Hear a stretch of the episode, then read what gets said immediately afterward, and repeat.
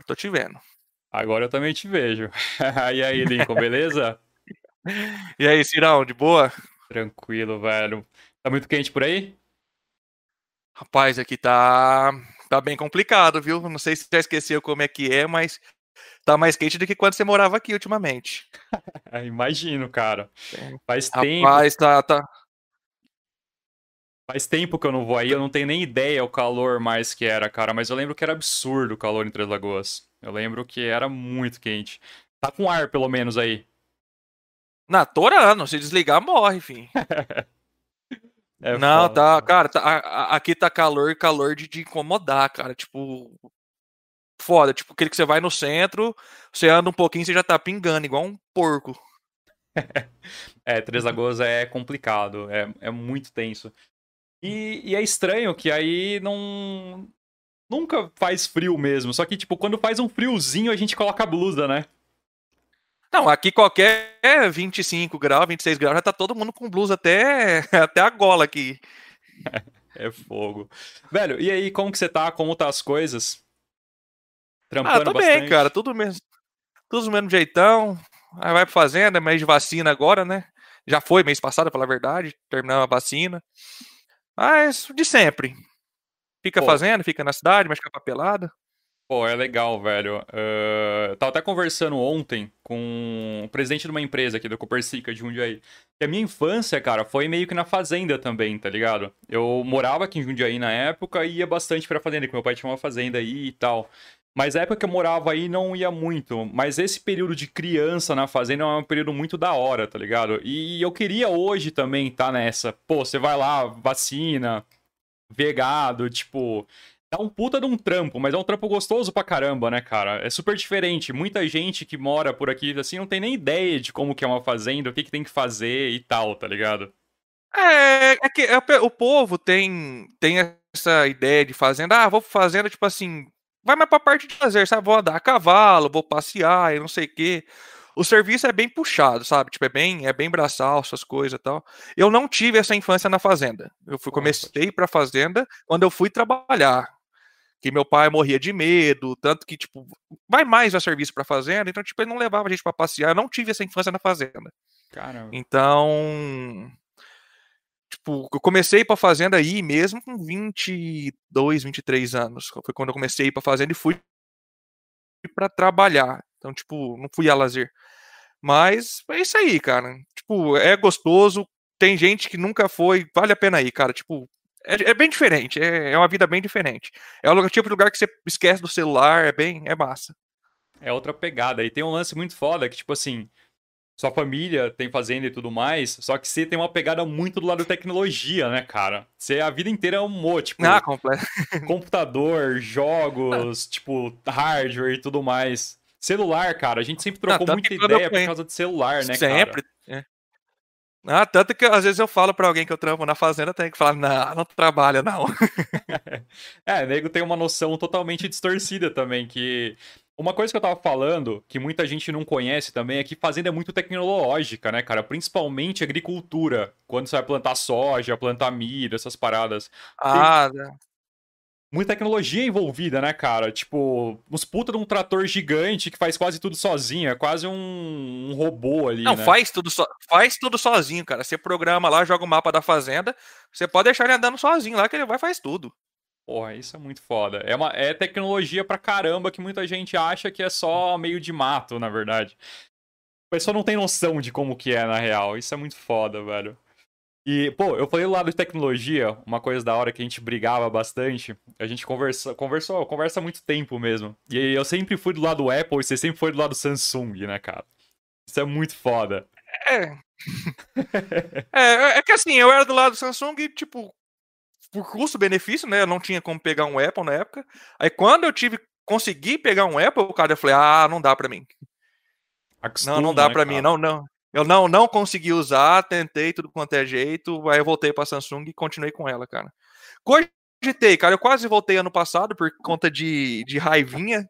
Você comprar um celular top de linha, pagar lá, tipo, seus 3, 4 mil conto, e depois de um ano ter que, ter que vender por dois, se conseguir vender por dois, entendeu? É verdade. Aí essas raivinhas quase, quase fez eu ir pra, pra Apple de novo. Pô, isso. Pô, a Samsung, ela oferece muita coisa para você, na verdade. Tipo, igual eu tava falando mais cedo contigo, tela da Samsung é um bagulho muito lindo, tá ligado? Outras coisas tem muito benefício, entendeu? Só que quando você vai vender a parada, desvaloriza pra caramba, né, cara? Não, muito, muito, muito. Vai. Cara, tipo, sei lá. Parece que o negócio de um ano desvalorizou cinco, uma vez, assim. De vez, não, isso é, é muita. Isso coisa que não acontece com a Apple, tipo. Por, por exemplo, tem gente que compra muito celular usado, né? Tem pessoa que compra um celular da Apple usado por, sei lá, 1.200 reais, consegue vender pelos 1.200 depois de, tipo, oito meses, tá ligado? Na, na Samsung não, já não cara, consegue eu... tanto. Eu já vi gente que essa alta de dólar aí compra XS Max aí da vida, ou até o mesmo 11, pagar 4 conto e hoje vender pelos mesmos 4 por conta dessa alta de dólar aí. Hoje eu não sei por conta do do, do 12, né? Mas eu já vi gente fazer isso, cara. Comprar por 4 e vender por 4. Pô, falando em alta de dólar, você tá acompanhando bastante isso? Você, por exemplo, você geralmente investe bastante pô, em hardware você dia. precisa, né? Você precisa de ter um hardware legal, você joga, tudo mais. E, cara, interfere pra caramba essa alta, né? Ferra bastante na compra. Cara, completamente, completamente. O problema também é que tá chegando muito pouca coisa aqui no Brasil, cara. Tá, tem coisa parada no porto, não tá conseguindo é, descer. Cara, tem loja grande aí que tá com, com containers fechados há mais de semana parada no porto que não consegue dar baixa em produto, cara. Então, tipo, além do dólar tá influenciando nisso, o transporte tá ruim, as coisas estão péssima, é, baixo nível de produtividade com corona. É empresa que fabricava, sei lá, 100, 100 mil chips por, por mês, está fabricando 30. Então, tipo, tá, tá muito abaixo, muito abaixo. E a demanda também subiu muito, né? Gente que nunca, que não ficava em casa, gente que não ficava em casa começou a ficar, começou a jogar, ter mais tempo para essas coisas. E acaba tendo que investir no hardware melhor, porque tipo, hoje em dia pede isso. Então, tipo, essa demanda também, cara, juntou demanda, é, dólar, preço das coisas, baixa produtividade, preço explodiu. Hoje você compra peça aí que custava 800 reais, você compra por 1.800, mais, mais do que dobra o valor. Não, e é fora, porque tem gente que, por exemplo, tava lá, tinha um computador em casa, nem usava muito porque, tipo, usava no trampo, PC do trampo, tá ligado? E agora não tem mais como usar o PC do trampo, precisa de um notebook, alguma coisa pra fazer reunião, trabalhar em casa e tudo mais. E a pessoa acaba tendo que comprar e tá absurdo de preço, porque oferta e demanda, né? Quando todo mundo quer comprar, o preço acaba subindo. E quem sofre bastante com isso também é aquele que precisa de hardware e sempre busca ter um hardware mais atualizado, porque isso encarece o preço como um todo de tudo, né? Isso é muito foda. Você, quando você vai comprar, você compra hardware no Brasil ou você compra, você importa? Eu compro aqui no Brasil, cara. É, é por dois motivos. É, o primeiro é a nota fiscal, porque, cara, eletrônico pode dar problema a qualquer, qualquer hora. Pode crer. Qualquer hora. Tipo, pode comprar o melhor que tem, pode vir com defeito, cara. E você comprando fora, você não tem garantia. Você tem lá, então você tem que pagar o frete para vir, o frete para mandar para arrumar e o frete para trazer de volta. Então, tipo, não, a conta não fecha o que você economiza. Eu já importei algumas coisas. O meu teclado atualmente eu trouxe de fora. É... E acho que foi só o teclado que eu tô aqui hoje, eu trouxe de fora. Mas não tive problema nenhum e também era peça bem mais em conta. Mas, por exemplo, você traz um processador de última geração, cara, que você vai pagar coisa de 600 dólares, 700 dólares. Se dá problema, você, você se lasca. Errou. É. Você teve problema a, com alguma a... coisa ou não? Não, não. Todas as peças que eu comprei nunca tive problema com nenhuma, cara. Nenhuma. Recentemente eu comprei um monitor da Samsung. Ele veio com os problemas de dead pixel e eu devolvi, nem, nem quis tentar conserto, nem nada. Eu falei, ó, oh, me devolve o dinheiro aí não. Boa. Vou ficar, não. É. Cara, eu já tive problema com placa de vídeo. Eu comprei uma 1060 na época e ela deu problema, não me lembro certinho o que, estava acontecendo, cara, mas ela não estava funcionando bem. E uma coisa curti é que ela era da Galaxy. A Galaxy no Brasil tinha uma uhum. garantia que tipo, era famosa, entendeu? E quando eu comprei, eu comprei justamente por causa disso. Então tinha nota fiscal, tudo bonitinho, o terabyte, se não me engano. E, pô, deu esse problema rapidão. É, abriu o chamado, eles me atenderam. Ó, oh, manda, tá com problema? Manda a placa de volta. Mandei a placa, eles viram o que estava acontecendo, ficaram com a placa e devolveram uma nova para mim. E tipo, pô, isso, se eu tivesse comprado uma importada, por exemplo, teria me fudido, talvez, entendeu? Eu teria que fazer todo o esquema que você falou, mandar para eles até voltar, ia ficar um tempão sem placa de vídeo. É, não, e a única que cobra essa garantia mundial é a EVGA. A EVGA tem garantia mundial. Eu sempre usei a EVGA, todas as minhas placas eram da EVGA. Aí esse ano eu conheci o Ronaldo, que é representante da Galaxy, Ronaldo Boassali. É, conheci ele e dei a oportunidade para a Galaxy. Esse ano eu tô com a 3080 da Galaxy. E, cara, o cara é uma pessoa fenomenal. O pouquinho que eu conheci ele, humilde, tá disposto a ajudar. E a garantia dele funciona, cara. Tipo, se você não conseguir com a loja, cara, Terabyte, Pichal, Cabum, Cabum ainda tem uns probleminhas, mas tanto a Pichal quanto a Terabyte tem um RMA muito bom. É, se você não conseguir resolver com isso, se tiver uma placa da Galaxy, o Ronaldo vai resolver, cara, porque ele é, ele é bem honesto, bem honesto mesmo. Não, ele é fera. O R Boas, quem não conhece, é, segue lá, é, dá uma olhada no canal. Não sei se tem vídeo ainda que ele teve uns problemas com o Tech Lab, né? O Tech Lab que é dele. Sim, ele isso, o Teclap é dele também. Ele fazia teste de fonte, cara. Fazia teste de tudo, na verdade, né? Ele fez, é, é ele, fez, ele faz direto para ver se as fontes vai explodir, fonte bomba. Inclusive, ontem teve um vídeo, teve uma livezinha de duas horas e meia dele lá com, com as fontes genéricas lá, ver se funciona ou não. Olha, muito legal. Pô, eu lembro, não sei se você lembra do começo dele, do Tech Lab. O começo ele não sabia muito bem como que era fazer vídeo. Igual eu aqui também, igual a gente, quando começa não. a gente não sabe muito bem. Mas ele era perdido, tá ligado? Ele era um vídeo, ele, ele, tentava falar meio cantado, era muito zoado no começo. Até hoje, até hoje, ele vai fazer as coisas tudo que ele... Ô Jackson, arruma tal coisa, ô Jackson, arruma tal coisa. Ele é mais da parte do, do hardware mesmo, na parte lógica do negócio. Sim, tanto é que ele nem joga, né, cara? Ele manja. Só que também, pô, o cara, se eu não me engano, há uns tempos atrás, um mês atrás, sei lá, ele ganhou outra vez um top mundial de overclock, né? Ah, o, o top, o top é dele ainda. O, se eu não me engano, do Time Spy, do Port Royal de 3080 é dele ainda. Ah.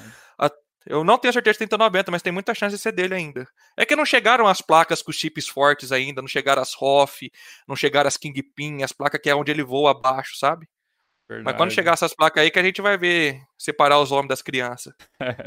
que é muito louco. É, eu lembro que eu via uns negócios de placa zumbi, eu acho que ele fazia. Que era pegar é. uma placa de vídeo, colocava algumas outras paradas em cima, com uns é. fiozinhos, tá ligado? É, ele colocava mais capacitor, colocava mais. colocava um monte de coisa. Pô, é, o Ronaldo é fera, é R-Boas, legal pra caramba. Pô, e a Black Friday, cara, você acompanhou aí? Eu vi a galera falando muito da Kabum, reclamando da Kabum. Não sei se você chegou a ver alguma coisa. Cara, eu vi, eu fiquei bem por dentro. O Fator, o Leonardo, que queria montar um PC do, do zero, né? E ele já tá uns dois, três meses. Preto, vou, vou montar um PC, cara, vou montar um PC, vou comprar agora. Eu falei, cara, agora não é hora não é hora, porque, tipo, tá tudo em alta. Processador, cara, placa de vídeo, vou falar de placa de vídeo, que é o que tá em alta no momento. Placa de vídeo, se chega a 100 unidades numa loja, esgota 100 unidades. Tipo, não tá tendo estoque, tá vindo com preço absurdo, sei lá, 50%, 60% acima do valor normal de mercado, e tá vendendo assim de uma vez. É... Falei, Léo, vamos esperar Black Friday, cara. Eu, eu sei que não vai ter milagre, não vai ter milagre, só que vai ter preço mais em conta. Você vai economizar aí, tipo, sei lá, uns mil, mil duzentos reais. Fechamos o computador dele, compramos um computador top de linha, uma das melhores peças no mercado. Deu um final aí de quase 2,200 de diferença de preço para três meses Caraca. atrás, sabe, de economia. Cara, não. Para quem comprou várias peças, montou um computador inteiro, foi legal a Black, mas para quem tava esperando, sei lá, promoção de coisa de 300 reais por 99, igual tinha antigamente, as primeiras Black, não teve não, cara. Cara, quanto que ele economizou? Dois pau e quanto? Dois pau e duzentos. Porra, velho. É uma puta grana. Ele comprou. Que loja? Você pode falar a loja que ele comprou? Na Cabum, na Cabum, pegou na Cabum. Na Cabum ele, mesmo? É, é, Ele assinou aquele. o Prime da Cabum, né? Que ele ganhava 5 reais de desconto por frete é, envio prioritário e ainda tinha alguns descontos. Cara, a placa de vídeo, ele pegou a placa de vídeo de 2.200, ele pegou por 1.500 reais, cara. Tipo, só aí foi 700 conto de, de, de, de desconto. A placa mãe de 2.800 por 2.100. Então, tipo, ele foi pegando os descontos bem legais da Black mais o acumulativo do Prime. Pô, então não foi tão ruim assim a Black Friday acabou um porra. Não, não foi. É o que eu falei. Para quem queria montar PC agora, tá querendo montar PC agora, a Black Friday foi legal. Foi legal. Eu vi, ah. da Kabum eu ouvi falar um pouco, não sei exatamente, eu sei que o Rato Borrachudo, né, que o Douglas, não sei se você acompanha o canal Sim, dele. eu conheço, eu conheço, eu fiquei sabendo, fiquei sabendo. Cara, ele... Cara, é que eu...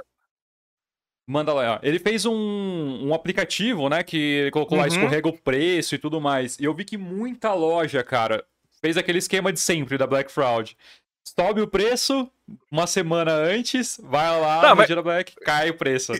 Isso rolou, cara, isso rolou. Muita coisa né, processador mesmo, o Fator comprou pelo mais caro, mais caro do que estava antes da Black. Olha. Ele comprou mais caro. O que eu falei, se você montasse o PC inteiro, você conseguia um desconto. Mas se você fosse dar um upgradezinho numa peça ou outra aí, cara, ou você ia pagar o mesmo preço, ou mais caro, ou você, sei lá, porque, cara, o processador mesmo foi um, ele tava por 2,150, 2,200 aí, dois meses atrás, três meses atrás. Na Black, promoção com 15% de desconto por 2,500, cara. É. Tipo. Qual, qual que ele pegou? O 10700K. 10700K é o i7? O i7 de décima, isso. Pô, legal. Quantos núcleos que ele é? É 816. Pô, é isso aí que você tava pensando. Isso, isso, eu tô pensando nele. Pô, mas o foda, mano, é. Tanto. Todo mundo fala isso, na verdade. Que a AMD, por exemplo, tá com processador aí com o mesmo chipset há bastante tempo. A Intel, ela trocou já. Se você for trocar de processador pegar um desse, por exemplo, você tem que trocar sua placa-mãe, no caso, né? Sim, cara, é um dos pecados da Intel. Ela fica trocando soquete, né? Ela veio com 1151 aí na série 6, aí trocou para 1150 e agora foi pro LGA 1200. Cara, é que assim, eu não sei te falar ao ponto porque tipo eu nunca usei a AMD. A AMD tá com o mesmo soquete aí desde a primeira geração dos Ryzen, que estão processadores muito bons. Não gosto muito da primeira, mas a segunda, a terceira estão fenomenais. Mas esse negócio de trocar plataforma, cara, é complicado, porque na hora que você vai trocar, você tem que trocar tudo. Tem que trocar placa-mãe. É, memória dá até para aproveitar. Só que, cara, você também ganha alguma coisa em cima disso, entendeu? Tipo. Tem tecnologias novas, né? Exatamente. Então, tipo, toda vez que sai um processador novo da AMD, fica aquela briga lá. Será que, por exemplo, agora tá com as. Com as X490, né? Aí fala assim, ah, vai ter suporte. X570, desculpa. É, vai, vai ter suporte os processadores novos para X570 ou vai lançar placa nova? Aí fica aquela briga, ah, vai sair drive. A Asus, a Asus ou foi a MSI? Eu não lembro qual das empresas foi, se foi a Asus ou a MSI, ela falou que não ia dar suporte para placa antiga. Uau. Que, a, B, que a, a, as B450 não ia ter suporte para processadores novos. Aí a comunidade foi, matou a pau eles matou a pau e a, a sociedade foi, matou a pau a Asus, ou a MSI, não lembro qual que foi. E a Asus falou: não, a gente não falou isso, não. A gente se enganou, a gente vai dar suporte e tal, tudo. Então, porque isso que eu acho foda, eles têm que ficar gerando coisa, que na minha opinião, eu não sei se realmente é, que é gambiarra para rodar processadores novos e manter essa mesma plataforma. Funciona, não sei. Nunca tive para testar.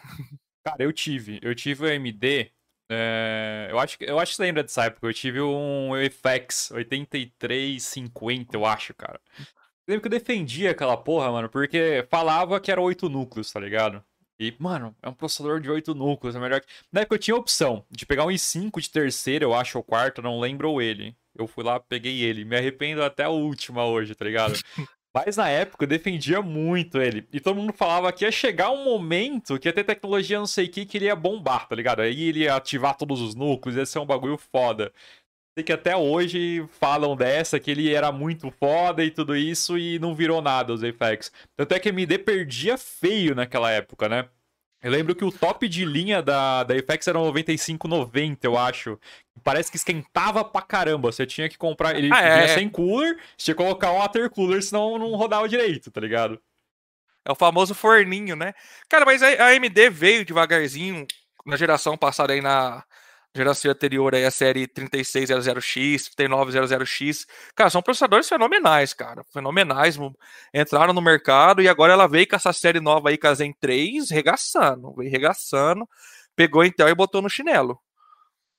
Pode crer, velho. Pô. E aí botou no. Tipo, o único pecado, assim, que eu não gostei é que ela subiu o valor. Eu acho que subiu pra cabeça, ela deu uma subidinha de 50 dólares aí nos processadores. Mas ela tá como líder do mercado, cara. Hoje você vê, hoje você somando todos os processadores Intel que estão no mercado, não vende mais do que um 3600X, que é o i5 da geração, seria o, o, o Ryzen 5 da geração anterior. É, o custo-benefício é, é, é absurdo, é absurdo. O que aconteceu? Eu acho que eles começaram a crescer, começaram a fazer uma plataforma legal, a AMD, né? Todo mundo começou a ver que eles começaram a ter um negócio legal. E a Intel meio que não se movimentou muito, né? Ela ficou parada no tempo, se a gente parar pra ver a, ah. a oitava geração, a nona geração, tava meio que perdendo já pra AMD, né? feio? Ah, não, não, não, ainda não. Ainda não, ainda não. Eu, eu acho que a, a, AMD só respondeu a Intel assim à altura, minha opinião, tá? É, em, em, números, em números até não é tanto assim.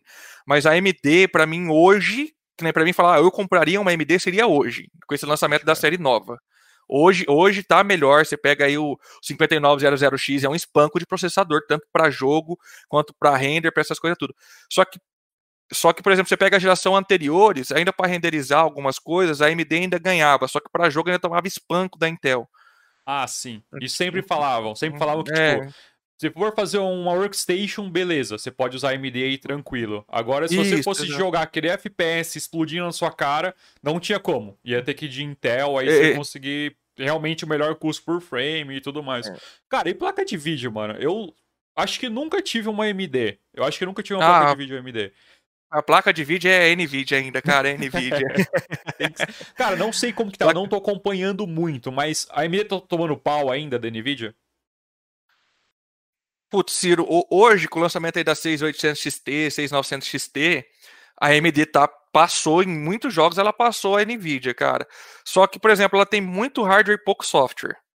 Ah, pode crer. Ela, é, entendeu? Tipo, a NVIDIA já tem aqueles featurezinhos a mais, que é o DLSS, que para mim é a tecnologia do momento, que consegue renderizar. O jogo tá em 4K, ela, tipo, roda em 1080, não sei explicar direito, e, tipo, sei lá, ela faz um filtro de frames lá, jogo de 80 frames pula para 120, 140, tipo, com uma placa de entrada. Então, tipo, DLSS, o Ray Tracing, é, o broadcast, que é o que eu estou usando agora, que é esse desfoque aí, é, tirar ruído do mic, tipo, se você tiver qualquer problema, se uma pessoa vir gritar aqui atrás de mim, você não vai ouvir. A placa de vídeo, a placa de vídeo tem todos esses, esses features, tem um software muito mais maduro do que da AMD. A AMD está com hardware muito forte, muito forte mesmo. Porém, eu acho que ainda não é hora de migrar. Quem é, pessoas que fazem testes, tipo, tem um conhecimento bem acima do meu, diz que para trabalho a Nvidia ainda ganha longe, longe da AMD. Mas para jogos, se bater custo, a AMD tá. As placas de vídeo da AMD estão bem interessantes. Essa série nova, né? Que é a 6800X XT e a 6900 XT. Pois Agora, sim. as antigas, as antigas eu não. A 5700X, a 5600X eu não. 3700X, né? Eu não não gosto, não, prático. Eu parei de acompanhar a AMD quando lançou a 580, eu acho. Daí depois lançou a 590. Depois disso não acompanhei mais. Aí veio aquela Vegas e tudo mais. Eu não fiquei sabendo mais porra nenhuma. Mas o lance eu curtia demais da Nvidia, cara. Que para mim era a solução dos problemas era o GeForce Experience. Mano, você instalava aquilo lá, você colocava, o jogo já ficava na resolução certa pra placa rodar, atualizava o driver, tipo, automaticamente. Aquilo lá pra mim era perfeito. E até onde eu sei, a AMD não tinha uma parada assim, tá ligado?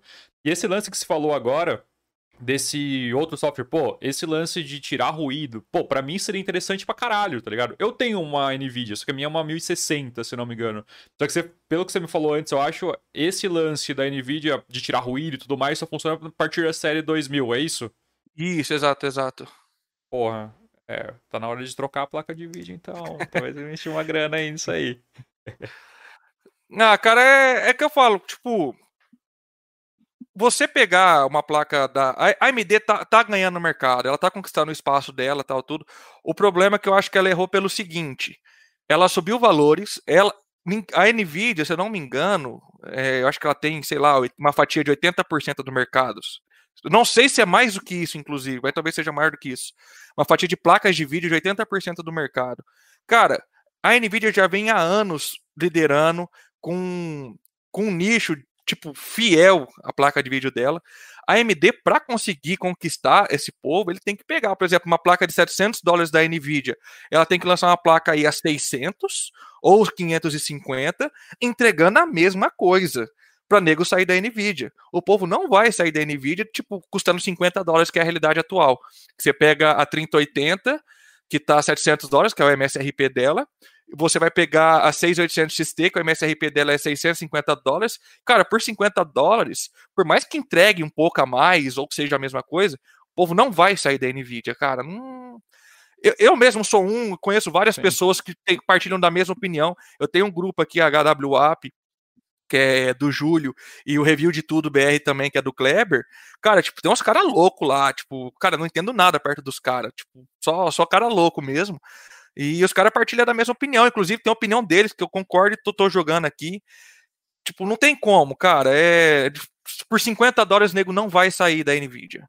Mano, então a AMD, a AMD tá ganhando, tá ganhando o mercado dela, só que eu acho que ela tá pecando em algumas coisas. Ela ter subido 50 dólares no processador, não sei se foi a melhor saída dela para ela no momento. Pô, pode crer. Você falou uma, uma coisa muito fora também. Por exemplo, a gente escolhe uma marca. Eu, por exemplo, uso NVIDIA aqui há bastante tempo, nunca tive problema. E tudo que eu precisei, eles resolveram. Tipo, tem o software que resolve minha vida, tem tudo. Pra que, que eu vou sair, tá ligado? Porque por causa de uns frames a mais, não sei se a pessoa pensa. Eu acho que as pessoas geralmente pensam da mesma forma que eu penso. Pô, eu, eu tenho uma marca que eu confio, que eu já uso há bastante tempo. Pra que, que eu vou mudar, entendeu? Por que, que eu vou sair dela e ir pra outra? Porque vai me entregar um pouco mais de performance. Eu vejo hoje essa briga mais ou menos assim. A AMD, ela tem mais ou menos um V8, que é tipo uma força bruta, só que um carro antigo, um muscle car, entendeu? Já a Nvidia tem tipo um Tesla, mano, já consegue colocar software na parada, entrar com uma parada mais é, tecnológica, é, é, entendeu? É, é, basicamente isso, cara, é basicamente isso. Mano, a, a AMD tá, tá, botando respostas aí, tipo Ray Tracing, as coisas tudo. Só que nem por Ray Tracing ela não tá conseguindo responder. Só que a AMD ela pegou uma responsabilidade muito grande. Você pega a nova geração de consoles aí, o Xbox Series X e o PS5, a placa de vídeo deles é da AMD. Sim. Então, tipo, a, é uma litografia nova, tal, tudo, são consoles cavalísticos, e a NVIDIA até ficou para trás nisso, tanto que a produção de chips da, da NVIDIA, com essa litografia maior, é, não conseguiu pegar a TSMC, que quem fabrica os chips da AMD é a TSMC, não conseguiu slot, né? É que a Nvidia também foi, tipo, arrogante. Ela falou: ah, TSMC, você não vai fazer mais barato, vou, fazer, vou fechar com a Samsung. A TSMC falou: ah, você sempre mexeu comigo, você não vai fazer isso. Então a Nvidia foi lá e meteu o louco e fechou com a Samsung. Tanto que quando lançou essa série 30, é, começou a dar problema. O nego falava que era problema de clock, tava dando problema no, no sanduíche lá, nos post-cap, nas coisinhas lá. Só que não foi, foi problema de software e resol foi resolvido. Só que eu não sei se foi a melhor saída da, da, da 30 da Nvidia ter ido para Samsung. Tanto que ela já fechou um acordo, vai voltar com a TSMC, só que a TSMC está entupida de chip, pra, de fabricação de chip até 2021. Então tá faltando placa de vídeo, tá faltando console, vai continuar faltando, não tem tendência a normalizar. E vai ser isso aí, cara. Tipo, esse é o único problema. É Mano, a produção é. de chip. E a Nvidia comprou a ARM, né? Também. Tem essa parada, não sei se sim, você tá acompanhando. É. Aham, é. uhum, sim, sim. Você tá acompanhando os novos Macs, o chip M1? Puta, Ciro, não tô acompanhando. Não tô acompanhando, mas eu vi alguma coisa a respeito. Os chips estão respondendo muito bem. Velho, eu tô por dentro, eu tô olhando e tô, tipo, achando fantástico, na verdade. O eles estão conseguindo rodar jogo naquela parada que o chip M1 é um, um, processador ARM, né? É um processador que desses de celular, na verdade. Não precisa de, de uhum. cooler, não precisa de nada, já tem a placa de vídeo integrada e tudo mais. E eles estão falando que estão conseguindo bater FPS da mesma resolução e tudo mais de uma 1050 até uma 1050 Ti. Isso, eu vi, eu vi isso aí. Mano, isso é incrível, velho. É, tipo, vai bombar muito isso, eu acho. Você conseguir pô, um espaço, um MacBook Air que é fino pra caramba, você conseguia um processamento gráfico de uma placa de vídeo que você precisa ter um PC pra, pra rodar, entendeu? Eu acho que isso vai ter Nossa. muito a crescer ainda. E a Nvidia entrando no mercado desses processadores ainda, que a Nvidia comprou a ARM, então ela vai ter essa tecnologia de uma forma inteligente também. Ela já tinha Tegra ali e tudo mais. Uhum. Mas eu acho que ela entrando nesse mercado, mano, eu acho que a tendência é, tipo, ter uns notebook fudido daqui pra frente. Ah, mas tem. Hoje você já pega notebook aí com, 30, com 2080 Ti, cara, 2080. Meu, eu peguei um até agora na promoção com, com 2060. Cara, notebooks cavalísticos. É... Só que o problema é o seguinte: você... hoje a realidade é o 4K, né? Então, tipo, todo mundo quer o 4K, quer jogar 4K. E jogar abaixo dos 60 frames. Cara, pode falar que é frescura, mas quem joga sabe que 60 frames é o mínimo aceitável. Depende. Você pega a própria. Quem joga você... FIFA não precisa. Quem joga FIFA nem joga, joga no celular. o celular não é a mesma coisa. Mas você pegar, por exemplo, aí, cara, 3080, 3090 e a 6800 XT, 6900 XT, que são as placas ápice do mercado hoje, você vê jogo aí, os jogos novos que saíram agora, é, o Assassin's Creed Valhalla, Watch Dogs Legion, cara, você tem que desligar filtrinho para dar os 60 frames nessas placas.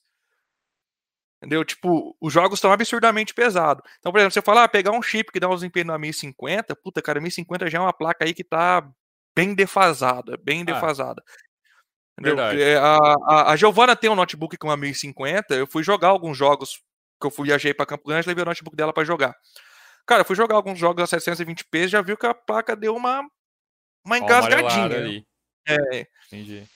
É por exemplo, quando você pega um padrão alto, por exemplo, hoje eu tenho um setup legal aqui. É, você sabe como é que é jogar com detalhes altos, é, texturas ligadas, essas coisas tudo. A hora que você vai jogar um jogo e você baixa as texturas e você ainda não tem uma, uma jogabilidade agradável, você, você, você vê que a placa realmente é defasada. Agora, uma pessoa que sempre jogou, por exemplo, com uma GTX 650 e pula para uma 1050, puto, cara, tem um gap de, de, de gigantesco de upgrade. Só que ainda, cara, só que ainda assim, tipo, se você for ver mesmo, não tá legal. Tipo, não tá rodando legal. É, eu penso que pro futuro é um bagulho muito louco, porque assim, a gente tá pensando num bagulho muito fino, entendeu? Então acho que ó, daqui para frente a tendência é um negócio muito louco.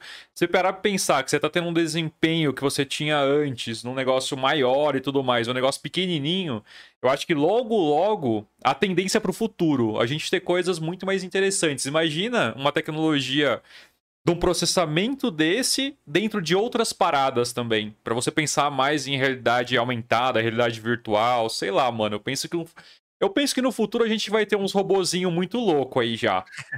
Eu penso que vai, ah, vai ser assim.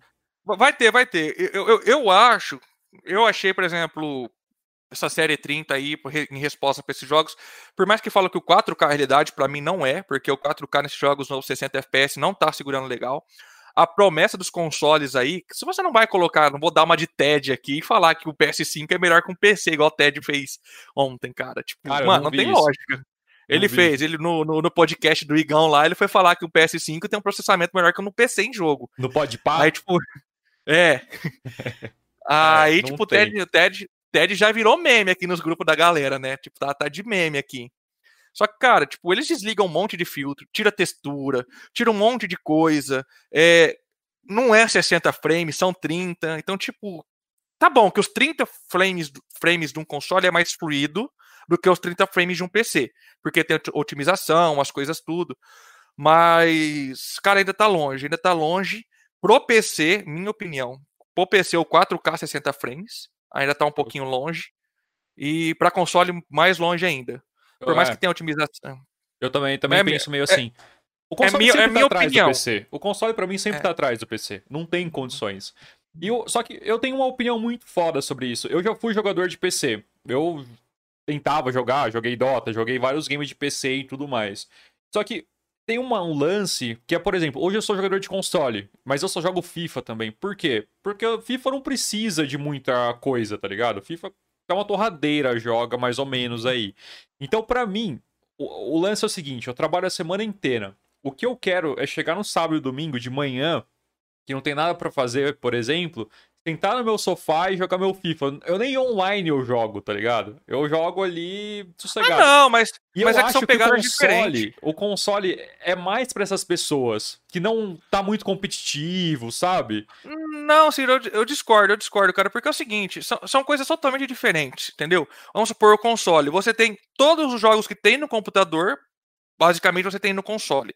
Com exceção, tipo, sei lá, de CS, Dota, Sim. esses jogos aí que requerem o teclado e mouse, e acredito que seja por pouco tempo. Que seja por pouco tempo, que daqui a pouco você vai engatar um teclado e mouse e conseguir jogar esses jogos no console. Acredito que não seja uma realidade muito, muito longa, principalmente pro Xbox, que já tá começando a usar o Windows como, como a parte de SO do, do, do, console. Já tá igual, praticamente, né? É, entendeu? Então, tipo, só que, por exemplo, cara, você vai montar um PC hoje, montar um PC hoje para jogar no nível de um console, no nível de um console, com a mesma qualidade gráfica, as coisas tudo, você estoura a casa dos 10, 12k. Você estoura isso. Sim, com certeza. Entendeu? Então você tá com um orçamento aí mais, mais limitado, cara, pega um console, você vai jogar igual, você vai se divertir igual, entendeu? Exato, a experiência, é isso que eu, é a experiência vai ser a mesma. É, é esse negócio. O console é um negócio pra você sentar e jogar, tá ligado? Sem se preocupar é. muito com quantos FPS vai estar tá tendo, ah, como é. que tá e tudo mais. Você vai jogar, mano. Você vai se divertir na parada. Você é, senta, senta e, e, vai, só vai. Você chega lá, liga, senta e. Ah, quero um jogo. Você vai lá, compra um jogo novo, baixa. Cara, a pior coisa que tem é que eu, eu não tenho disso. Eu não tenho. Só que nem né, eu comecei agora a fazer benchmark e tal, tudo igual o Ronaldo faz, brincando Pode lá. Crer. Comecei a brincar com isso aí. Mas jogo, cara, antigamente eu tinha essa noia, colocava lá o Riva Turner, que é o que aparece os... Sei, parece tudo ali. É, temperatura, quadro, não sei o que, jogava GTA. Aí eu tava jogando GTA de boa, cara, me divertindo tranquilo. Aí na hora que baixava dos 70 frames lá, não, tá errado, tá errado. Aí eu parava de jogar, ia lá, mudava a configuração e não sei o que e tal. Aí eu falei, não, agora, agora passou. Cara, tipo, você não se diverte, você tá preocupado com frame, exato, você não tá vendo exato. o jogo e não sei o que. Mas, tipo, cara, eu parei com isso, não tem mais isso, mano, só vai, só vai. Só que aquele negócio, e... o console, o nego é isso. O console a pessoa só quer jogar, entendeu? No PC já tem um lance um pouco maior que é isso. Você quer jogar, lógico, você quer, só que você quer a maior qualidade possível quando você tem um PC, entendeu? Só que isso que é foda, pra você ter a melhor qualidade possível, você vai ter que investir pra caramba, né? Não tem jeito de você ter a melhor qualidade sem investir. Ex exatamente, exatamente, cara. É. Que nem dá, dá pra você montar um computador sem frescura, você pega um, sei lá, uma placa mãe mais em conta, que aceite um overclock, que tem um VRM bom, pega uma placa de vídeo, um modelo de entrada, você usa pegar, por exemplo, as topos de linha, você pega uma 3080, só que o modelo de entrada de uma 3080, então, supondo aqui, e pega um processador aí, e, cara, pega o restante tudo barato, sabe, gabinete barato, não sei o que e tal, tudo, esquece a estética. Monta numa você caixa, vai... tá ligado? Monta Exatamente. Você vai ter uma bancada legal, vai ter um PC legal. Com... Cara, você vai ter uma diferença de preço aí de 5, 6 mil, dependendo do que você for montar, só fazendo isso. Só que ainda o custo é maior. O custo é Sim. maior. E não. Ah, é, é, que eu falo, cara. São, é que eu falei para vocês desde o começo, que eu discordava. São plataformas bem diferentes. Bem Sim. diferentes. Eu, bem diferentes. É, é isso. para mim, o console, para mim, só serve para isso. E hoje eu tenho o PlayStation e, tipo. Eu queria o PS5, por exemplo. Eu tô louco pro PS5. Só que, tipo, mano, porque eu jogo, eu não preciso, entendeu? De ter um PS5 hoje. Eu só jogo FIFA, mano. E não vou a competitivo nem nada. Então, foda-se. Ah, não sei o que, que você. Joga no celular, cara. Pluga um controle aí, joga no celular FIFA. Não é Free Fire, mano. Não é Free Fire. Não funciona no celular. o FIFA do celular é, é, muito ruim. É, não tem nada a ver. Parada é jogar no, no PS, no PS4. PS4 é gostoso jogar FIFA. Agora no celular não, não é a mesma coisa. Cara, eu odeio jogo de celular. Porque jogo de celular é tudo freemium, tá ligado? Tudo você tem que pagar, cara. Eu, eu não consigo jogar essas coisas. Você joga alguma coisa de celular hoje? Não. Nada? Nada, nada, nada, nada. Cara, eu jogo Clash of Clans. Voltei a jogar Clash of Clans. É um jogo puta antigo, tudo mais. Só que, cara, é. Tipo, tudo você tem que pagar. Igual, passou um mês agora, se você quiser jogar, participar da, das paradas legais, você tem que pagar 27 conto, entendeu? Jogo de PC, ah, geralmente você compra, ou é, jogo de console, o... você compra e já era, mano, é seu. É os passes de batalha, né? É, isso aí, isso aí. Rapaz, isso aí. A, a passe de batalha é o novo loot box, velho. É... é o faz dinheiro das empresas agora. Sim, cara. Pô, a empresa ganha muita grana com isso. O Free Fire, o... Ah, a maioria dos jogos, né? A maioria dos jogos tem isso. Ah, todos, cara, até, até Destiny tem, cara. É... CS, CS tá com passe de batalha, cara. Que que você, imagina ganha? um passe de batalha no CS. CS. Sei lá, eu, você ganha roupinha, ganha, ganha personagem. Sei lá o que, que você ganha. Não, eu falei, cara, CS, é só você dar tiro da cabeça dos outros, mano. Sim, cara. E, tipo, é, é a graça do jogo. Não tem o que você ficar comprando e fazendo diferente. Eu lembro do Dota. O Dota era um bagulho louco. O Dota, você gastava puta grana lá. Você comprava um monte de coisa e, tipo, não mudava nada. Só o seu herói, tá ligado? Só mudava o seu bichinho. Não, mas então, mas, mas esse é o negócio. No Dota, o jogo é em, 3, em 3D, terceira pessoa. Você vê a sua roupinha. Verdade. No CS você não vê. No CS você não vê o que você. seu personagem é em primeira Verdade. pessoa. Verdade. Tipo cara. assim, a, a skin da arma você ainda vê, é legal, tal, tudo, mas. é, não faz sentido, na verdade, né? E o, o, você tá acompanhando esse lance dos jogos mobile? Free Fire, você tá vendo isso? Fortnite, essas paradas? Hum, não. Não.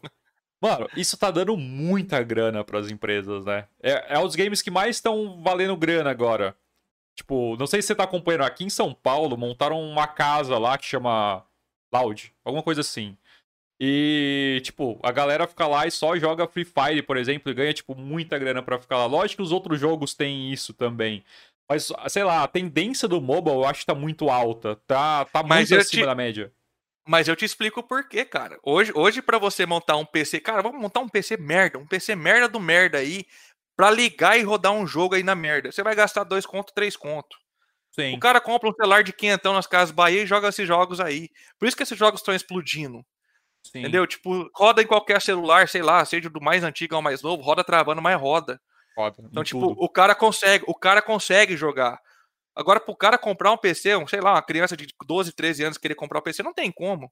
Exato. Vai jogar no celular, vai pegar o celular do pai. Por isso que tá em alta jogo mobile, cara, porque é a realidade. Jogar no PC, bem ou mal, virou luxo. Imagina console. Tipo, console. Antigamente você comprava, sei lá, PS3, você comprava PS3 por mil, mil e poucos reais. No, é, no finalzinho aí, antes de lançar o 4. Você conseguia comprar um PS3 no preço acessível. Ou você vai comprar um console de nova geração, 5 pau. Tipo, já tá fugindo da realidade. Tipo, tá, tá voltando. Computador e console tá voltando é igual quando lançou, que era coisa de luxo que poucas pessoas tinham, que quem tinha condição financeira comprava. Verdade. Nós estamos encaminhando para isso. Nós estamos encaminhando para isso. Verdade. Por isso que eu, por isso que o mobile, o mobile tá ganhando essa fatia de mercado gigantesca, cara. Qualquer um joga, qualquer um tem, pega o celular da mãe, celular da prima. Todo mundo é? tem celular hoje. E se não tem, pega o da mãe. Você não viu o vidinho, o meme que saiu do, do, do, menino que comprou. A mãe deixou o cartão cadastrado. McDonald's. Ele, não, ele comprou um monte de roupinha no Free Fire lá. Ah, eu não vi esse. Putz. Cara. Gastou de eu vi um moleque, não lembro se era um menino ou uma menina, ele gastou acho que 400 pau de lanche do McDonald's, velho. Ele foi lá e chegou um milhão de lanche na casa do menino. Tinha lanche, tinha sundae, tinha tudo, entendeu? O moleque gastou muita grana em lanche, foi muito foda. E, tipo, não tem o que fazer. Uma coisa legal é que, por exemplo, eu trabalho, eu tenho uma agência de marketing aqui, então a gente trabalha anúncios de todas as formas, tipo Google, Facebook, Instagram, YouTube. E a gente trabalha, às vezes, com um anúncio no, no YouTube. E o que é muito foda, muitas vezes, cara, a gente a gente seleciona o público. Então a gente coloca lá quem que a gente quer, tudo bonitinho, tal idade e tudo mais. E várias vezes acontece de você colocar o público-alvo, só que uma criança entrar em contato. Por quê? Pega o celular da mãe, tá ligado? A criança vai lá, pega o celular da mãe, clica no anúncio, vê um anúncio bonitinho, alguma coisa, e acaba ligando, acaba fazendo uma coisa. Então, celular é fora, e todo mundo tem. Não tem como você ver uma pessoa que não não tem celular hoje e não joga alguma coisa. É o que você falou. E a tendência, não sei se tá acompanhando, tipo, o dólar. O que, que você pensa do dólar aí pro ano que vem? Putz, bem complicado, bem complicado. Eu, na minha cabeça, na minha cabeça, eu acho que baixa mais nada fora do que tá aí, não. Eu acho que talvez aí na casa dos 4,80, acho, não sei, acho na casa dos 4,80 eu acho que não deva sair disso, não. Cara, 480 sei, seria ótimo, eu acho. Eu não sei, eu não sei. Realmente, a, pre a previsão que eu tinha feito não bateu. você, você, chegou a fazer a previsão? ah, eu falei, eu falei que fim de ano ia estar tá, ia tá na casa dos, dos 4,50, mas tipo, em, em, agosto, em agosto eu já tinha mudado isso. Eu, eu, falei isso, eu falei em dezembro do ano passado, eu falei que ia aumentar, só que falei que ia cair de novo. Aí em agosto que bateu aquele tijolada lá 5,70, 5,80. Começou a cair agora. Começou a cair, tá? É, tá, eu olhei hoje 5,21, né? É, 5,21. 5,20 e pouquinho, por aí. Na, na oscilação de hoje, acho que bateu 5,18, se eu não me engano. Você acompanha bem essas paradas? Você acompanha dólar, investe em alguma parada ou não? Não, não, não investe em nada, cara. Eu só acompanho o dólar por. Pra comprar Exatamente, para comprar as coisas. Porque, tipo, se eu, por exemplo, como é que eu te falo? Eu comprei uma placa de vídeo agora, eu paguei um valor acima de mercado. Hoje é o preço do mercado. Só que ela tá nesse preço por conta da demanda e por conta do dólar e o mercado. Sim. Se eu for vender ela hoje, eu vendo ela pelo mesmo preço que eu paguei, ou às vezes até ganho um dinheirinho. Mas vamos supor que eu venda no preço que eu paguei. Se o dólar despencar, vai vir placa nova, mais barata que a minha, e eu vou perder mais dinheiro. É lógico, cara. Eletrônico, você não ganha dinheiro com eletrônico, você vai perder. Sim. Então, por exemplo, eu vou acompanhando. Se o dólar bater 4,80, 4,90 que seja, eu sei que vai baratear o preço das placas, eu tento vender a minha agora para comprar uma mais para frente, mais em conta, entendeu? Tipo, eu não perco tanto dinheiro. E assim como outras peças também, ou e buscar peça fora no Paraguai, hoje não compensa. Hoje não, você comprar coisa no Paraguai está o mesmo preço do Brasil, ou coisa de 100 reais, 150 reais de diferença. Então, tipo, e você ainda não tem garantia. Então, se baixar aí, cair para 4,60, 4,70, que são utopias que eu acho que não vai ser tão cedo isso, é, comprar peças fora, dar upgrade fora. Eu acompanho porque eu gosto. E o principal motivo de acompanhar é o arroba do boi que é vendido em dólar. Então, tipo, é por isso que eu olho Sério? todo dia. É, Quanto que tá a arroba do boi hoje, cara? Eu não tenho nem ideia. Hoje, assim, né, na, na época aqui agora, eu lembro que na época do meu pai, ele vendia a arroba do boi em torno de 70 e pouco, cara. Quando ele faleceu em 2003, 2004. É em torno de 70 e pouco. Hoje ele deve passar de 100, com certeza, né? Não, cara, chegou a bater 289. Chegou Caralho, a bater 289. Velho. Semana passada bateu 289. Aí nós tivemos uma queda. Que, ó, você vê, eu tô até aberto aqui. Você pega dia 27, dia 27 do 11, que fechou em baixa, vendeu a 52 dólares, 52,50. Então dá 279,80 reais, que é o preço da roupa que tava. Hoje vendeu mais caro, vendeu mais caro, vendeu a 54 dólares e vendeu a 275, ou seja, quase 5 reais de diferença. O dólar vendeu mais caro, só que como baixou o dólar, baixou, é, refletiu no preço. Sim, então, acompanha, então, tipo, né? É. Então a média, a, o preço do arroba tá mais ou menos isso aí. Caralho, Tá velho. de 200, 270 para cima. E a tendência é aumentar mais. E, e quantos arroba tem um boi para vender? Tipo, tá no ponto de corte. Quantos arroba precisa ter? Varia completamente, Ciro. É o mínimo, o mínimo que o frigorífico pega para macho são 16 arrobas. Para macho, para cabeça de macho. Só que você vai matar, você vai deixar, por exemplo, no confinamento, a pasta vai matar com 19 para cima, ah, 20. Tem gente que mata o precoce, que mata a cabeça aí com menos de 2 anos, com menos de 24 meses, que aí fica no 16, 17, que mata mais leve para garantir o precoce. Você ganha uma bonificação por matar gado precoce. Ah, é? Porque é... a carne é melhor. Mais macia. Ah, pode crer. É, é. Pode crer. É, você ganha uma bonificação de dois reais por arroba, por pelo gado ser precoce. Ou se você deixa em confinamento, você deixa acima de 90 dias, você também ganha outra bonificação, porque o gado fica parado só comendo, ele cria uma camada de gordura na, car na, na carne. Você também ganha uma bonificação por isso. Então, tipo, isso tudo reflete no preço do arroba. Reflete preço, não. Acrescenta no preço acrescenta. do arroba, isso, acrescenta no preço do arroba e o preço vai variando, entendeu? Tipo, do que, que você tá fazendo, você tá deixando a passo, você vai matar mais tarde, né? Nós mesmo, quando eu comecei a trabalhar, a gente matava gado acima de 36 meses, que era acima de 3 anos, era um gado bem mais zerado. Então hoje a gente tá colocando em confinamento, a gente tá matando gado aí com 26, 27 meses, bem mais Porra, novo. um ano aí de diferença quase, velho. É, exatamente. Pra quem não sabe, um arroba é 15 quilos, né? É, isso. Então exato. faz as contas aí, quanto que dá em grana. Dá, dá uma grana boa. Mas custa caro ter um, criar gado, mas vale a pena. Cara, você cozinhava pra é. caramba, né, meu? Você falou de carne aí, eu lembrei. O que, que você anda cozinhando? Você cozinha ainda? Faz umas paradas diferentes? Eu lembro que uma vez você fez uma costela no chão, velho. Ficou muito top. Ficou derretendo a costela. Ficou muito boa. Você cozinha ainda? Cara, eu diminui bastante. O que eu faço é almoço aqui em casa, de vez em quando. Eu fazia almoço todo dia aqui em casa, hoje já diminuiu bastante a frequência, né? Eu fazia quase todo dia, hoje minha mãe faz, ou às vezes a gente pede marmita, ou eu faço almoço, diminuiu a frequência. E eu fazia muito churrasco. Tinha churrasco Sim. aqui em casa duas vezes por semana. Aí eu tô saindo com a galera nova, o Matheus aí, salve Matheus, não sei se tá assistindo. Cara, agora ele domina a churrasqueira, mano. O cara é muito fera, é muito fera. Dá até raiva, tipo assim, eu fazer e ele fazer. Falo, mano, só vai. E ele gosta, sabe? Então, tipo, Caramba. já faz tempo que eu não faço nada, cara, de cozinhar de diferente. Faz tempo que eu não faço. Mano, eu amo churrasco. A gente faz direto aqui. Tipo, mora eu e a minha esposa, Aline. Então, às vezes, cara, a gente faz churrasco sozinho. Só nós dois, tá ligado?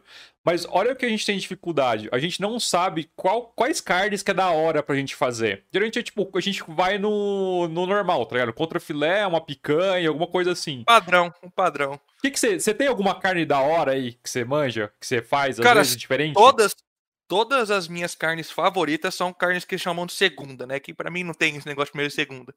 Mas, cara, para mim as melhores carnes, as que eu mais gosto, tanto de fazer quanto comer, ponta de peito e cupim. Ponta de. Mano, cupim, como que você faz ele na churrasqueira? Conta o segredo aí. Pô, só pra eu explicar, eu já tentei fazer Ó, ele no saco já. Tentei fazer ele de um monte de jeito, tipo, nunca fica bom, tá ligado? Ou fica muito gordo, ou fica duro, tipo, nunca fica bom. Como que você faz o cupim então, na churrasqueira? O cupim da churrasqueira, o segredo dele é ser gordo. Ser gordo? Bem gordo. Bem gordo. Bem gordo. A hora que você corta, você corta ele no meio e ele tá, tipo, jorrando gordura para tudo quanto é lado. Porque aquela gordura que amacia o cupim, ela vai derreter e amaciar o cupim. É, hoje, eu inclusive aprendi com o Matheus, a gente pega, corta ele em, em, em filés, né? E marina ele no limão. Cara, isso vai contra todos os princípios da carne. Você marina ele no limão, você marina ele no limão, Só deixa limão. ele pegar bastante gosto de limão. Só limão.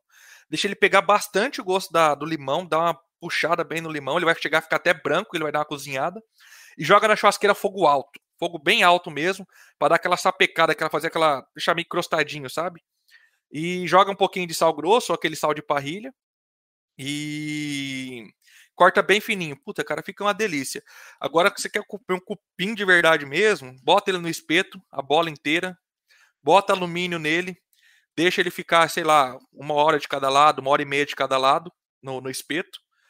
Tira o alumínio, ele já vai estar tá cozido, bota ele na brasa alta e vai casqueirante na casquinha. Tira a casquinha, coloca, tira a casquinha, coloca. Isso é o, é o cupim de verdade. Mesma coisa para ponta de peito. Pega a peça de ponta de peito bem gordinha, uma pecinha bonita, bota no espeto, brasa alta, deixa dar uma cozinhadinha, cozinhadinha não. Deixa dar uma dourada, vai casqueirando, só no sal. Cara, esse esses... para mim é o verdadeiro churrasco. Olha que da hora. Esse dia eu comprei ponta de peito, tipo, porque eu vi a carne achei bonita pra caralho. Aí eu fui pesquisar depois, fala que não, tem que fazer ela na panela, não sei o que. Mas, pô, vou fazer ela no churrasco, cara. Não, para mim, a, a carne que eu mais gosto no churrasco é a ponta de peito. Só que é uma das carnes mais difíceis de se fazer. Hum. Porque você tem. Hum. Tudo começa, tudo começa com a qualidade da carne. Isso aí já é coisa de 60% a 70% do churrasco. Porra. E, e São Paulo não, não, tem uma carne muito boa, igual que você, tá acostumado a comer aqui, que você, você, você, sabe muito bem a diferença de carne de São Paulo para cá. Então, exato, cara. Eu lembro que quando. É, é muito diferente, na verdade. Não, é, é, é incomparável, cara. Mas sabe é qual é o lance? Quando eu morava e vinha pra cá, eu percebia muito essa diferença. Tipo, era gritante. Só que agora eu, tipo, acostumei. Então eu tenho que ir de novo para experimentar para saber qual é a diferença, tá ligado? Porque para mim agora a carne é a carne daqui. Já acostumei com a carne de São Paulo. Mas é muito diferente realmente. Eu vi, eu troquei uma ideia, a gente fez um podcast aqui com um cara que ele é muito foda, o Glauber. ah, o do hambúrguer. É ah, isso, cara. Vi. Então é uma hamburgueria muito foda. Infelizmente ficou meio ruim o áudio, a gente vai gravar de novo. Mas ele tem uma hamburgueria muito top aqui em Jundiaí, cara. E os lanches dele são muito diferenciados. E, porra, hambúrguer é gostoso pra caramba, né? Ele falou que uma das carnes mais gostosas que ele come, tanto no hambúrguer quanto no churrasco, é maminha, cara. Boa, muito boa também, muito boa também. E maminha você faz igual picanha, né? Você só corta ela, é a mesma joga coisa, ali. né? Exato, exato.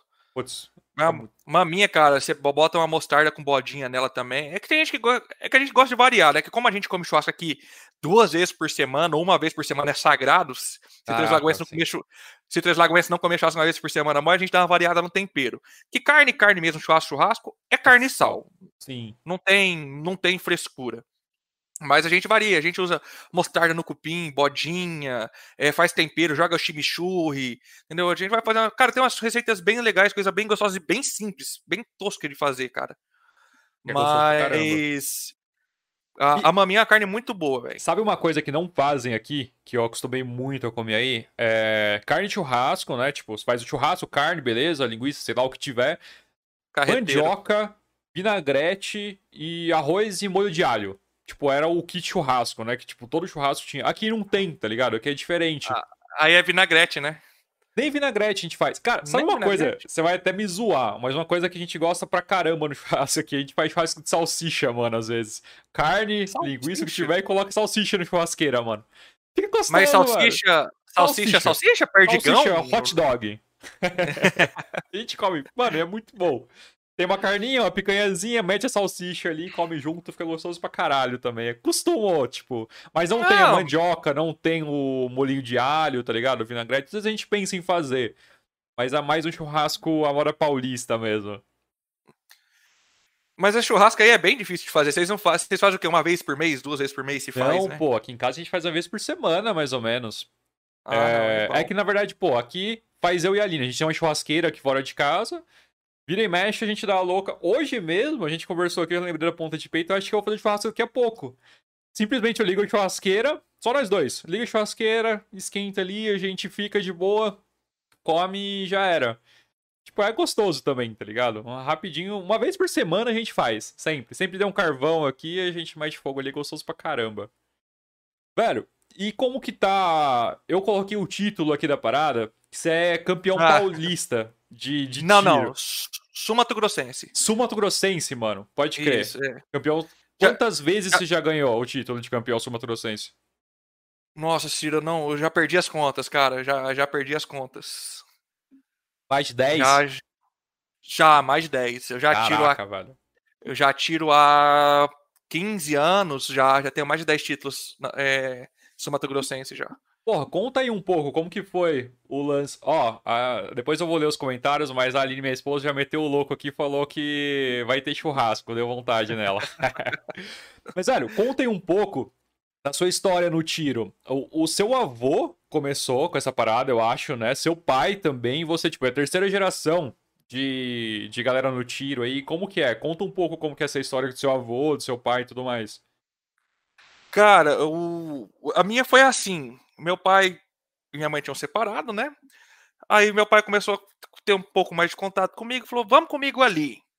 Eu tinha 11 anos. Peguei e fui para a fazenda do meu tio, e na fazenda do meu tio tinha um mini standzinho, uma uma pistinha de tiro. Eu não sabia até então, que toda vez que a gente era criança e ia descer para esse lado da fazenda, não deixavam. Aí de repente a gente foi, foi chegando e falou: ah, nós estamos indo". Aí o pai falou: você já vai ver. Na hora que eu desci, cara, eu tinha 11 anos, eu nunca tinha visto uma arma na vida. Na hora que eu desci, descendo aquele monte de bolsa, aquele negócio, não sei o que, botando abafador na orelha, de repente chegou começou a tirar a arma. Falei, ah, vou morrer.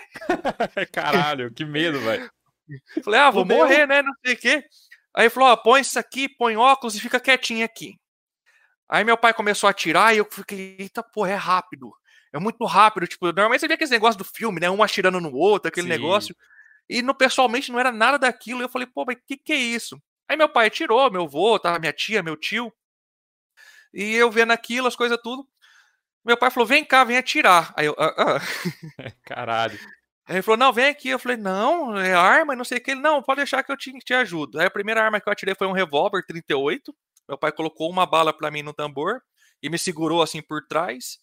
E dei o primeiro disparo. Aí depois ele pegou e me passou para a arma que eu atiro atualmente, que é uma pistola Open, que tinha o dobro do, o dobro do peso, era uma arma toda diferente, com mira eletrônica, as coisas tudo. Aí ele falou, eu falei, não, não vou atirar não. Ele falou, não, atira. Quantos aí eu peguei e atirei.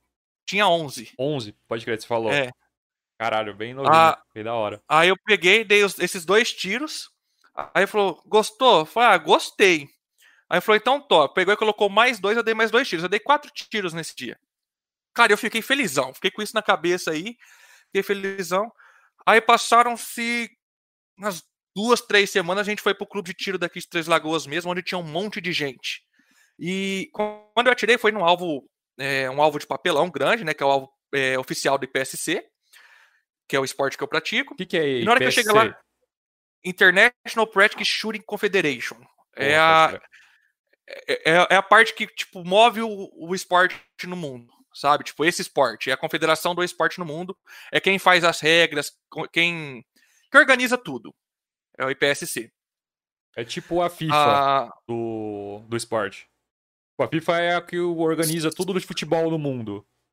Ela é tipo. Cara, eu, não, pera, eu falei errado. Eu falei errado. A IPSC é o esporte que ah, tem o pessoal que, que, tipo assim, tem o presidente, tem as coisas tudo. Mas quem escreve as regras é a IPS em conjunto com a AIROA, que são os Range Officers, que são quem cuida do atirador na pista. Você não simplesmente chega numa pista e atira. Eu vou explicar isso na hora que a gente for aprofundando o assunto. Beleza. É. Então, tipo, aí o IPSC, e eu cheguei lá e vi eles derrubando vários pratinhos. Eram bolachinhas de metal, mais ou menos desse tamanho assim. Um ficava de um lado, o outro do outro, tipo duelo. E quem derrubasse mais rápido os pratinhos ganhava. Ah, eu queria, cara. Eu queria pegar uma arma e derrubar aqueles pratinhos. Aí meu pai falou: não, depois que todo mundo for embora, você atira e não sei o que e tal. Então, tipo, foi meu contato com o tiro foi esse. Aí agora o contato do meu pai e do meu avô, é, eles atiravam desde 93. É, inclusive foi o ano que eu nasci. Eu nasci em 93. E eles começaram a atirar, começaram a ir para fora. É, fundaram um clube aqui em Três Lagoas. Meu avô é um dos fundadores do clube aqui de Três Lagoas. Pô, que legal. E eles foram, cara, viajaram para um monte de lugar, foram para o Mundial em Brasília em 96, que foi uma etapa do Mundial que teve aqui. É, e foi passando o tempo, foi começando a vir mais serviço, eles pararam. Eles ficaram parados, encostaram as armas. E o dia que eles voltaram foi esse dia que meu pai me levou. Porque como as armas estavam paradas, o exército bateu em cima e falou: oh, vocês têm arma para quê? Vocês tão, não estão competindo? Se vocês não for competir, a gente vai tomar a arma de vocês. Então foi quando voltou e meu pai me levou. Então, tipo, já vem de muito tempo, muito tempo o esporte já assim da, na família. Porra, que legal. E, e você. É, isso que eu lembro bastante, que o seu avô. E seu avô já tem vários títulos também, seu pai também, na verdade. Eles estão no esporte já, há bastante tempo. Tem, Muito tem. mesmo. Eles. 90 e pouco? Ah, já tem, vixe, já foram muito torneio, cara. Eles iam em dois, três torneios por mês. É... é que é separado por categorias também. Hoje meu avô ele ainda tira, ele ainda compete. Quantos ele anos seu avô tá hoje? Meu avô tá com 78. Caraca, olha só, velho. É, tá com 78. E ele tem uma categoria separada pra ele, que é o Super Super Sênior, que é acima de 75, acima de 70 anos. Então, tipo, ele atira com o pessoal mais a. Porque o esporte exige muito de físico. Tem muita locomoção, tem que abaixar, subir, às vezes atirar ajoelhado, atirar deitado. Tem... Exige muito do físico da pessoa. Então, meu avô já não tem essa capacidade. E quando tem uma- algum obstáculo muito complicado, eles retiram para esse pessoal dessa idade e a pessoa não é obrigada a fazer o circuito por, por esse obstáculo. Porra, pode crer.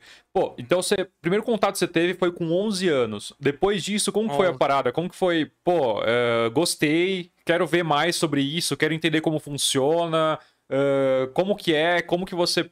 Por exemplo, uma pessoa que quer entrar no tiro, não é qualquer um que pode entrar primeiro, né? Tem isso. Segundo, como que funciona tudo isso? Vamos lá. É, o que foi para mim, hoje é pouca, pouca diferença, hoje muda pouca diferença. Eu comecei a ir no clube frequentar com meu pai, não participava de prova, não participava de nada, e fui indo. Meu pai, tipo, todo fim de treino, todo fim de coisa, ele pegava, eu levava eu no cantinho, falava, ó, vamos aqui. E ele pegava me ensinava fundamentos. Tipo, ó, como manusear uma arma, ter respeito pela arma, é, saber respeitar a arma, entendeu? Desculpa. É, toda vez, toda vez ele pegava e ensinava as mesmas coisas até ele ter confiança. O dia que ele teve confiança em mim, teve um. Eu tava com 12, 13, eu tava com 13 anos. Um ano e pouco depois. É, eu tava com 13 anos, eu participei de um regional, não era etapa estadual, não era nada, era uma etapinha do regional, uma brincadeira que teve aqui em Três Lagoas. E eu participei, foi a primeira prova que eu atirei. Cara, tipo, foi adrenalina lá em cima. Imagina. Alô, Ciro? Tô aqui, tá me Ah, ouvindo? que Tô deu- aqui. deu uma- é, tô, é que deu uma cortada no vídeo. Adrenalina lá em cima, e, tipo. Cara, tipo, eu não lembro, eu não lembro. Eu- na hora que fazia o bip lá, que é o reloginho que marca, cara, eu não lembro a sensação que eu tive. Eu só lembro na hora que eu parei de atirar, tipo, foi bem legal. Aí em 2014 eu fui para um brasileiro, não como. não atirando, foi em Atibaia, São Paulo. Eu fui no brasileiro como espectador para ajudar meu pai e meu avô. E eu vi as coisas tal, conheci muita gente. Foi quando o pessoal começou a me conhecer, o pessoal de fora. E ele falou: não, deixa o moleque atirar, deixa o moleque atirar, e não sei o que. A gente foi atrás da documentação necessária, né? Então, tipo, como eu era menor, que pro tiro a maioridade é 25 anos. Não é 18 como a lei. No tiro a maioridade é 25 anos. Então eu consegui. A gente pegou, conversou com o pessoal. E eu não- não fiz documentações, mas eu tinha uma autorização judicial para atirar junto com o meu pai. Ah, Então, como a arma, a arma que eu atirava estava no nome do meu avô, eu precisava do meu avô para levar a arma e eu precisava do meu pai para poder usar a arma. Então a gente sempre viajou os três juntos. Ou seja, e se você foi assim três até juntos, meu- você não podia nem chegar perto É. de uma arma, né? Não, nem chegar perto, nem chegar perto. Exato. É, aí eu peguei e comecei a competir fora. Eu comecei para São Paulo. Em 2000, e- em- com 15 anos eu fiz o curso com o Jaime Saldanha, que é múltiplas vezes, mais de 20 vezes campeão brasileiro, é top 5 do mundo. Foi o meu mentor no começo de tudo, ele e o pai dele, Roberto Saldanha. É, fiz um curso com eles, foi onde eu me aprofundei mesmo no tiro, aprendi as coisas mais técnicas, coisas tudo. E foi onde eu comecei a deslanchar e conquistar títulos. Comecei a ganhar do meu pai, comecei a ganhar do meu avô. É, é, tinha o Joãozinho, João Carlos Stevenson, que é um dos meus ídolos do esporte.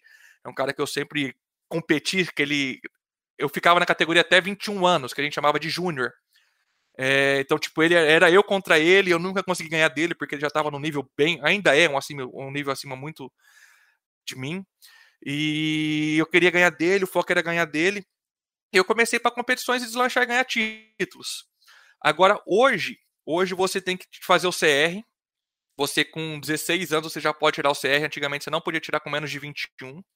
Você vai precisar do CR e dessa autorização judicial para poder estar competindo. E lógico, a presença dos pais. Claro. Mas aí para você poder O CR é o, é, é o certificado de registro, certificado né? de isso, exato. É, é tipo um É aí documento onde que você- você é pode fazer o que com ele? É o primeiro documento que você tira. Você não pode fazer nada com ele. Você não pode fazer absolutamente nada. Nele você vai precisar estar é, tá em dia com todas as suas é, é, judicialmente, eleitoral, tudo, tudo. Se você tiver seu nome sujo em alguma coisa, cara, se você tiver uma briguinha de rua e se não a polícia, você já não tira um CR. É, você precisa fazer o teste de aptidão. Você vai fazer o teste de aptidão. Você vai pe pegar um instrutor capacitado para isso, vai fazer o teste. Se você passar no teste, você beleza. E você vai fazer o teste psicológico que é uma prova também diferente para quem vai mexer com arma. Você estando apto a todos esses negócios, regulamentado junto com o exército, certidões belezas, sem nenhum antecedente criminal, você vai poder tirar o CR. Só que para você tirar o CR, você tem que explicar o motivo. Você não simplesmente chega e tira um CR se tem um documento. então, por exemplo, é, no caso do tiro esportivo, você vai ter que se filiar a um clube. Vai chegar, por exemplo, no clube da sua cidade, vai se filiar ao clube da cidade, vai pegar a filiação e vai levar para o exército junto para tirar o CR. Sem um motivo, você não tira o CR. Esse documento é o documento inicial que você consegue fazer as coisas. Você vai poder participar de prova, você vai conseguir comprar uma arma se você tiver mais de 25 anos. É, é o documento inicial para você fazer tudo. Mano, e Sem esse é... documento você não faz nada. Qual é o motivo que Pô, eu quero ter uma arma, por exemplo, eu quero ter para tiro esportivo. Esse pode ser o motivo? Pode, pode. Pode. Tanto que você vai, tá no, você vai no clube de tiro, você vai no clube de tiro e vai se filiar ao clube. É, você vai se você vai se filiar ao clube, vai se falar, ah, quero entrar, e não sei o que, e tal, tal, tal. Você estando com a sua certidão de filiação, a hora que você for entregar a documentação para o exército para tirar seu CR, você tem que entregar a documentação de filiação. Sim. Você não tira CR sem estar filiado a um clube. Ah, você tem que estar. E quem que faz esses testes psicológicos e o outro teste de aptidão? Tipo, é um profissional. É... Tipo, um psicólogo. É um, é um profissional da área. O psicológico. É. é o, o, o psicotécnico. É, tem profissionais que são credenciados para isso. Basicamente, cara, é, como é que eu te falo? É a mesma coisa que você fazer um exame de carro. Tá. O psicotécnico do carro. Você vai fazer em duas partes. A primeira parte é igualzinha para você tirar carro. Você vai fazer os mesmos testes, aquele do cisquinho, de desenhar uma árvore, não sei o quê. Na hora que você acaba esse teste, você vai para a segunda parte, que essa segunda parte é que você não faz no exame de carro, né? No em algum teste psicológico que você for fazer.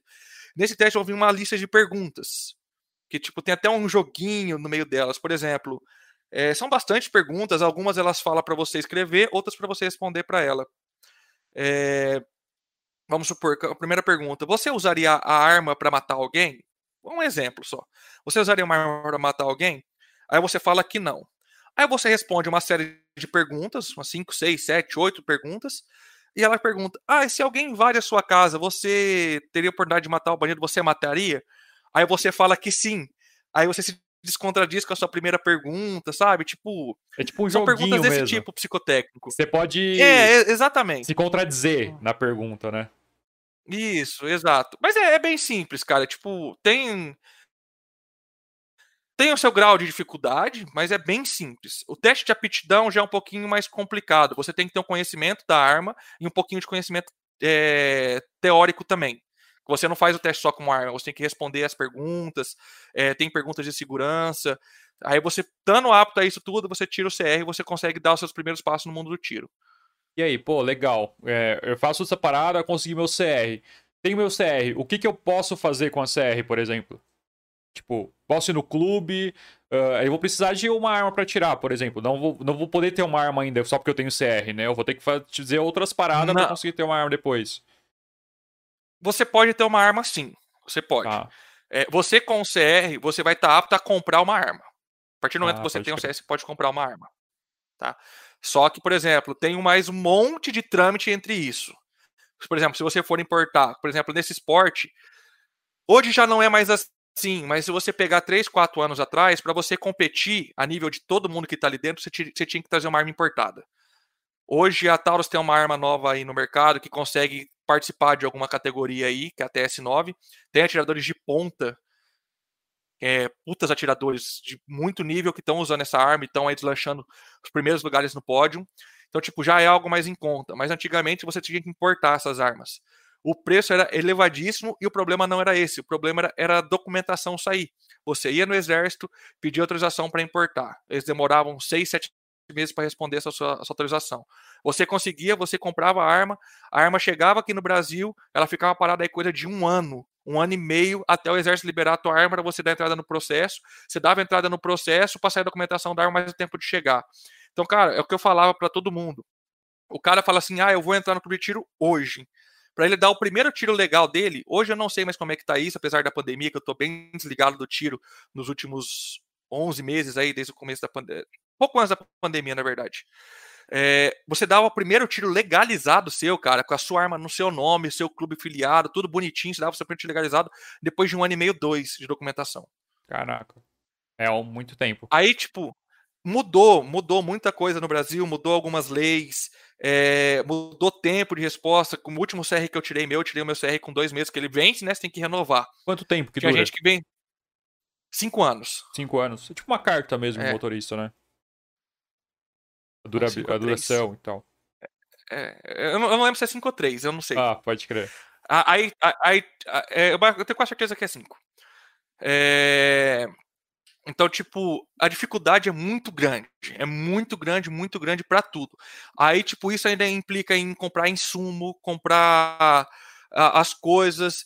Dificuldade, cara, por exemplo, você vai para uma competição, você pega um policial, às vezes mal informado, que não conhece. Hoje já está bem mais instruído. Mas antigamente você pegava um policial mal informado. Cara, já fui parado em blitz, como a minha arma é uma arma toda mexida, com as coisas diferentes falava que era para esporte, os caras não entendiam. Eles falavam, pô, que arma que é essa? Não tem documentação. Ouvia que eu era menor, falava, cara, você nem pode ter isso. É, tipo, e, bate de frente com você. É lógico, isso não, não são para todos, né? Mas já teve cara que peitou a gente, fala com ignorâncias, coisa tudo. É, é, é um esporte mal visto e de, com muita dificuldade, sabe? Tipo, muita dificuldade. O governo atual melhorou algumas coisas, mas ainda não, não tá muito longe do ideal. Muito longe do ideal. Tem que. Ó, por exemplo, legal. Por exemplo, peguei meu CR, entrar lá pra tentar ter uma arma. Depois de dois anos, sei lá, vamos falar que eu consegui ter uma arma. Como que é a logística de eu guardar essa arma? Como que é essa parada? Como que, tipo, ela tem que ficar. Porque ela não fica em qualquer lugar em casa, né? Tem até, até é, umas é assim... regras para isso, né? É, vamos lá. É, a partir do momento que você faz o pedido da arma, que você conseguiu autorização do exército para poder comprar a arma, você vai precisar para é, fazer o CRAF, que é o certificado de registro de arma de fogo, você tem que especificar onde vai ficar essa arma. Na sua casa, no seu escritório, é, e você tem que ter um lugar próprio para guardar. Eu não tenho certeza, antigamente não tinha esse negócio de cofre, essas coisas tal, tudo, mas eu acho que mudou a lei, agora você tem que ter um lugar apropriado para guardar, tipo um lugar com tranca, alguma coisa assim. É, eu acho que mudou alguma coisa em relação a isso. Mas é tudo, é tudo é, detalhado. Se você, por exemplo, falar que na a arma está na sua casa, no quartinho de arma, e o cara chega lá e não tá. É lógico que você vai falar, ah, eu tava limpando a arma e não sei o que e tal, tudo. Você dá aquele, aquela conversada, sabe? Mas no documentação lá tá especificado. Tá tudo certinho. E tem que ficar desmontada, é isso? Do... Não, não, não. Pode, não. Ficar, pode ficar montada. É que, vamos lá. Agora a gente entra em outra, outra parte. Tem uma diferença grande do atirador desportivo e o porte de arma. São Pode duas ser. coisas completamente distintas. Eu, hoje, hoje eu posso, por exemplo, eu vou para o clube de tiro. Antigamente, até um ano e meio atrás, era arma numa bolsa, na parte de trás do carro, não do meu lado, na parte de trás do carro. Arma numa bolsa guardada, carregador em outra, munição em outra. Se eu fosse pego com esses, a, a arma carregada, eu perdia tudo. E nunca mais eu perdia arma na vida. É, você estava totalmente contra as regras. Hoje, hoje é, saiu uma lei que você pode usar uma arma sua do acervo para defender as outras. Então, por exemplo, vamos supor que eu vou para o clube de tiro, eu vou para uma competição, vai eu, meu pai e meu avô, a gente leva três, quatro. Então a gente usa uma do acervo para defender as outras. A gente pode andar com uma arma carregada para defender. Só que ainda assim tem policial que não sabe da regra, aí fala que não pode, fala que não pode. Então muita gente prefere não mandar com a arma carregada pela dor de cabeça. Mesma coisa serve para casa. Você não pode deixar uma arma sua de competição carregada dentro de casa. Então a arma pode ficar montada, tudo certinho, mas ela não pode estar carregada. Que o, o exército faz historias ou anual ou semestral. Cara, você pode estar dormindo na sua casa, depende do exército bater na porta da sua casa lá e fazer, ó, oh, tô vendo aqui que você tem tantas armas, cadê? Eles vão lá e começam a olhar uma por uma, olhar suas armas e verificar. É totalmente aleatório, eles vão sem aviso e eles fazem esse controle, entendeu? E se eles pegar uma arma carregada, eu não sei se ao ponto de você perder alguma coisa tal tudo, mas você vai levar uma comidinha de rabo. Sim, alguma coisa você vai, vai levar tomar. Uma comidinha de rabo. Já o, é, já, já o porte de arma, o porte de arma, cara, você pode andar com a arma carregada na cintura, cara. Pode andar com a arma carregada na cintura. E tem também quem tira a arma, que é o que eles chamam de que é arma para defesa, entendeu? Tipo, você tem uma loja, alguma coisa assim, você consegue. Você fala que a loja já foi assaltada, você tem alguns comprovantes na polícia, não sei o que, você consegue usar uma arma para loja, você pode deixar a arma carregada também dentro da loja. Então, tipo assim, tem várias regras dentro disso que eu também não conheço. Eu conheço mais a parte do tiro esportivo. É, a parte de fora disso eu não tenho conhecimento muito grande, mas essa parte do tiro esportivo é basicamente isso. Nós temos muitas regras, muitas regras para seguir, é, e se a gente andar fora dela, a gente perde essa autorização para poder estar tá atirando. e, e para praticar o tiro esportivo, o porte de arma é uma coisa e você ter uma CR para praticar tiro esportivo é outra. É isso? É, é, diferente as coisas ou não? Você precisa ter o porte para praticar? Como que é? Eu não entendi muito o lance do porte. O que, que você precisa ter para o porte? Ou o porte já é o vamos... KCR e tudo mais, já se torna um porte? Então, vamos lá. Eu não, não, não sei se eu vou falar da maneira correta. A pessoa que tem um porte de arma, ela pode competir numa competição. Ela vai usar a arma dela, ela vai usar a arma dela de, de, de defesa para competir. Só que, lógico, ela tem que estar tá afiliada a um clube de tiro. Se, por exemplo, não chega uma pessoa nada a ver lá e participa de uma competição. A competição você tem que estar tá afiliado a um clube de tiro, e se você for uma competição no estado, você tem que estar tá é, federado na federação do estado, e se for uma competição é, a nível de brasileiros, tem que estar confederado. Então, tipo, não é chega uma pessoa que tem uma arma e vai competir. Então, se a pessoa tem arma, arma dela, um porte de arma, a arma dela já está regulamentada, ou pelo exército ou pela polícia. Que às vezes é um policial, que aí não é o exército que, que toma conta. Então ela tem um porte, a arma dela está regulamentada. Se ela vai para o clube de tiro, se filia, essas coisas tudo, é um, ela pode ser uma esportista com a arma de defesa dela normal. Entendeu? Ela não precisa do, do CR e tal, tudo. Ela vai usar o Putz, eu esqueci o nome do documento, mas é um documento diferente para o porte ou para é, policial, essas coisas. Mano, tem muita desinformação, na verdade, na parada, né? Tem nego que não sabe bem como funciona, tipo, é, é bem, tem muita regra, na verdade, né, para você conseguir fazer alguma coisa e tudo mais. Uma coisa da hora, é, a sua arma, por exemplo, que você pratica o tiro esportivo, ela é totalmente modificada, na verdade, né? Ela não é uma arma normal, ela é uma arma que tem todo um diferencial de peso, mira e tudo mais. O que, que é os diferenciais que tem na sua arma de uma arma normal? É, a minha arma chama Open, né? Que seria o aberto. Você pode modificar praticamente quase tudo na arma. Tem algumas limitações é, na, na, regra, mas é a arma que você pode mais mexer. A minha arma ela tem um compensador, que é para ela ter o recuo menor, cano furado. No que a arma pula, a saída de vento vai fazer a compensação, jogar ela para baixo. Ela tem maior capacidade, minha arma cabe até 29 disparos no carregador. É, o gatilho é aliviado, você pega um gatilho de um revólver e pesa 3, 4, até 5 quilos.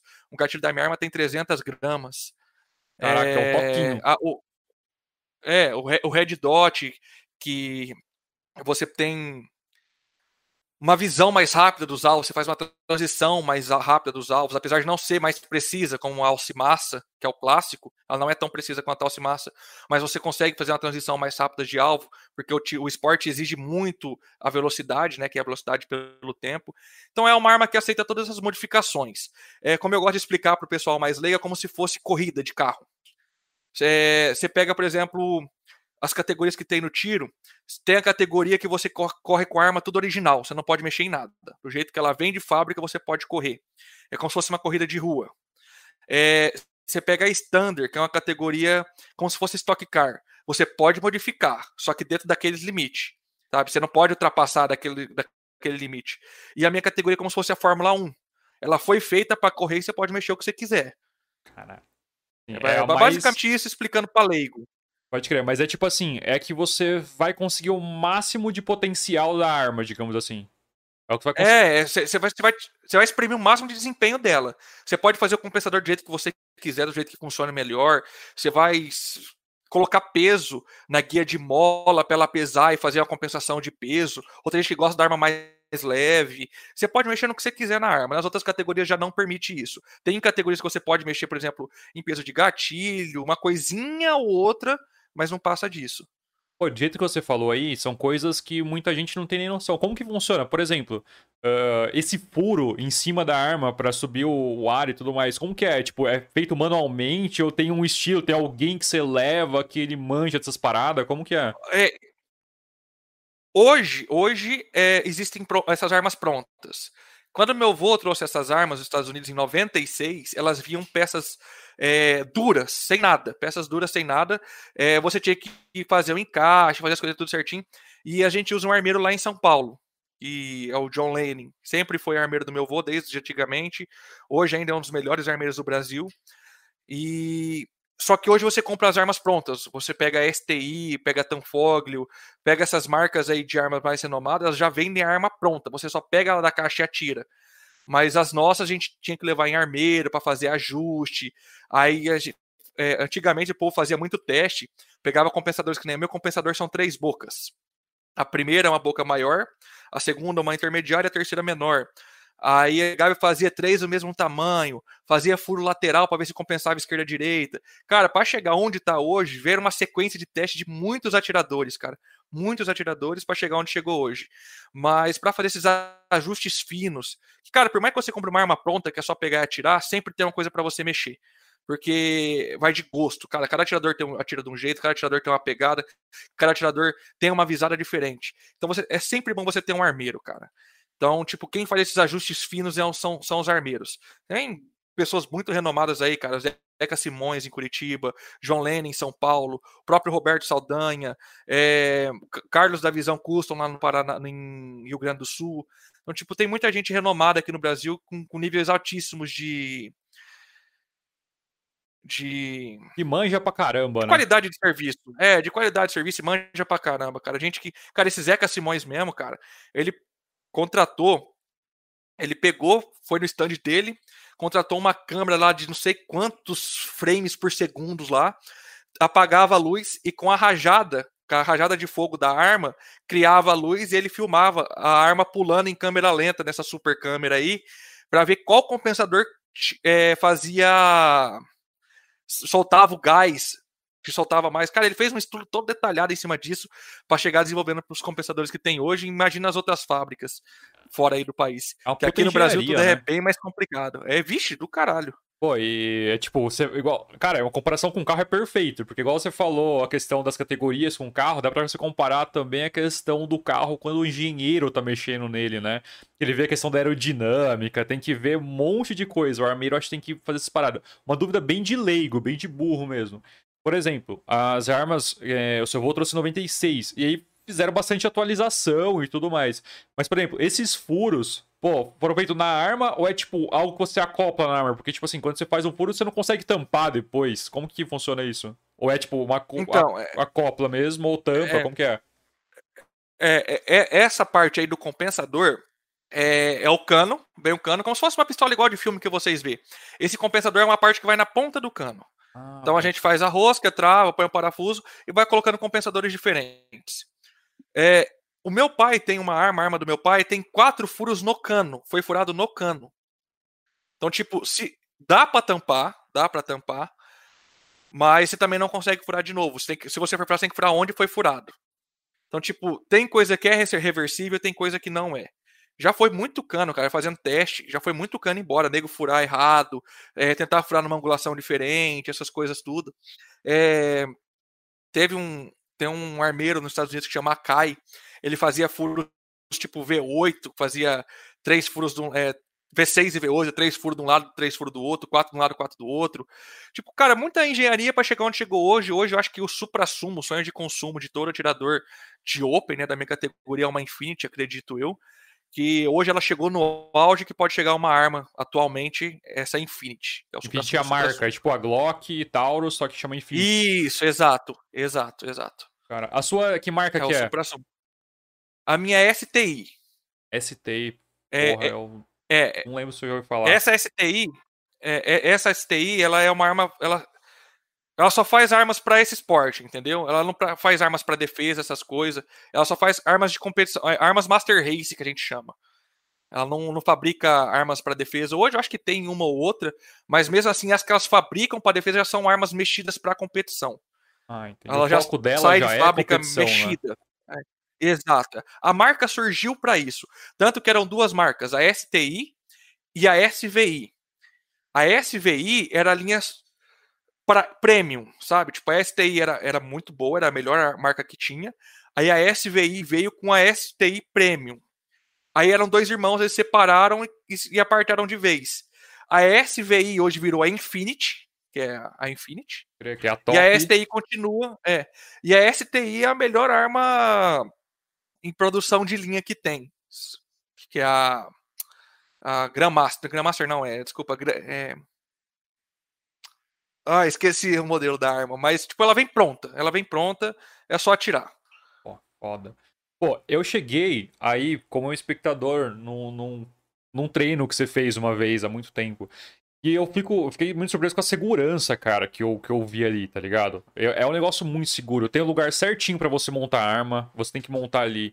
Tipo, você quando vai sair ali, você tem um lugar certo para você ir, para você atirar. Aí lá que você tem que manusear ela certinho também. É tudo bem protegido também, né? Tipo, não tem como sair um tiro, tipo, errado para algum lugar, porque é tudo tipo, é, como que eu vou explicar? Tem uns bagulho de terra, né? Tipo, fecha o, o, o, lugar onde você vai tirar.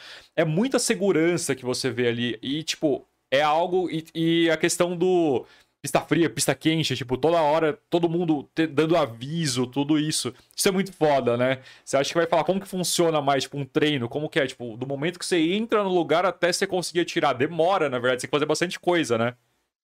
Cara, é, é que assim, como é um esporte que mexe com arma de fogo e é um negócio muito mal visto, cara, é, é assim, tipo, um adendo. Já teve casa de, de amiga minha, da mãe pedir pra, pra menina parar de sair comigo porque eu mexia com arma. Tipo, já, já teve casos desse. Então, tipo, como é uma coisa muito mal vista, e se aconteceu algum incidente lá dentro, cara, tipo, fica muito complicado. Então, tipo, como, como eu disse no, na, no começo da entrevista, meu pai veio Isso trabalhando. Não é todos... é conversa. É, é conversa. É conversa. É, é, é, um, é um podcast. É um bate-papo. é, no começo, meu pai ficou martelando eu, cara, por meses, por meses, as regras básicas de segurança. Cara, você não vai ver, por exemplo, eu chegar no meio de um. Você não vai chegar num clube de tiro, em qualquer um no Brasil, cara. Você não vai chegar no clube de tiro, vai ter nego andando com arma na mão. Assim, mesmo que seja descarregada, não vai ter nego andando com arma na mão. O cara vai pegar a arma, ele vai no que a gente chama de área de segurança, ele vai tirar a arma lá, vai colocar a arma no coldre, arma vazia, tal, tudo. Ele só vai colocar munição dentro da arma a hora que ele estiver na pista, que tem os barrancos, é, o, o para-bala, no caso, é, vai entrar na pista e olhando para frente, ele não vai virar a arma para trás, tanto descarregada, ele não vai apontar uma arma para você. Então, tipo, são coisas que você. Para você pegar na arma, você tem que aprender, entendeu? Você não vai chegar lá, tipo assim, ah, eu vou atirar. Cara, se uma pessoa fizer isso, já aconteceu, inclusive, do cara achar que porque ele tinha. Vamos falar, tipo assim, ele tinha. Podia usar uma. ele pode usar uma arma, que o governo dá uma arma para ele, se é que você entende o que eu tô falando. Ele chegar lá no meio de todo mundo e, e achar que ele podia fazer o que ele queria. Tirar a arma do cold no lugar errado, não sei o quê. Gente, chamou a atenção dele ele falou: ah, vocês estão achando que vocês são quem? Entendeu? Tipo, já aconteceu isso, esse grau de arrogância. Só que lá dentro, cara, o respeito é enorme. Dentro de torneio, para você ter noção, é, a gente atira olhando reto pro para-bala. A gente tem um limite de 90 graus para esquerda e direita. Se a gente virar a arma para esse limite de 90 graus passar esse limite num torneio, você é desclassificado. Cara, que seja, sei lá, 91 graus.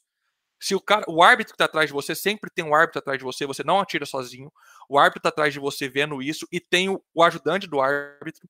Então são duas pessoas olhando. Se as duas pessoas falar, cara, você quebrou o ângulo, você passou desse ângulo, você pega suas coisas, põe na malinha e vai embora. Não importa se você está na Europa, cara. Se tem cinco dias de prova e você está no primeiro dia, se você faltou com alguma regra, Já se era. você faltou com alguma regra, é tchau. Cara, é, você tem que se locomover de um posto para o outro. Você atira num lugar aqui, você corre atira no outro. Inclusive, se você quiser depois pôr o link aqui de um vídeo para o pessoal ter uma noção. Pô, da hora, vídeo vou colocar. internet. Vou colocar o seu É. Instagram, tem alguma coisa lá também, né? Mas manda É, vídeo, tem. vou colocar. Então, como, como, como você tem que se locomover, você tem que se locomover, é, você tem que correr com o dedo fora do gatilho. Tem um guarda-mato, você tem que pegar, tirar o dedo e mostrar pro árbitro. Se você estiver correndo com o dedo dentro do gatilho, é casa também, cara. Por mais que não tá acontecendo nada, você tá apontando para frente, tá em segurança, mas por segurança da segurança, dedo fora do gatilho. É, fazer troca de carregador, dedo fora do gatilho. É, área de segurança é onde você pega a arma, você pega a arma e coloca no coldre. Se você tiver uma munição dentro dessa área de segurança, casa também, munição você pode mexer no clube inteiro. Então, tipo, tem muitas regras que privam pela segurança. É, uso obrigatório de óculos e abafador, que às vezes bate no metal, volta o ricochete.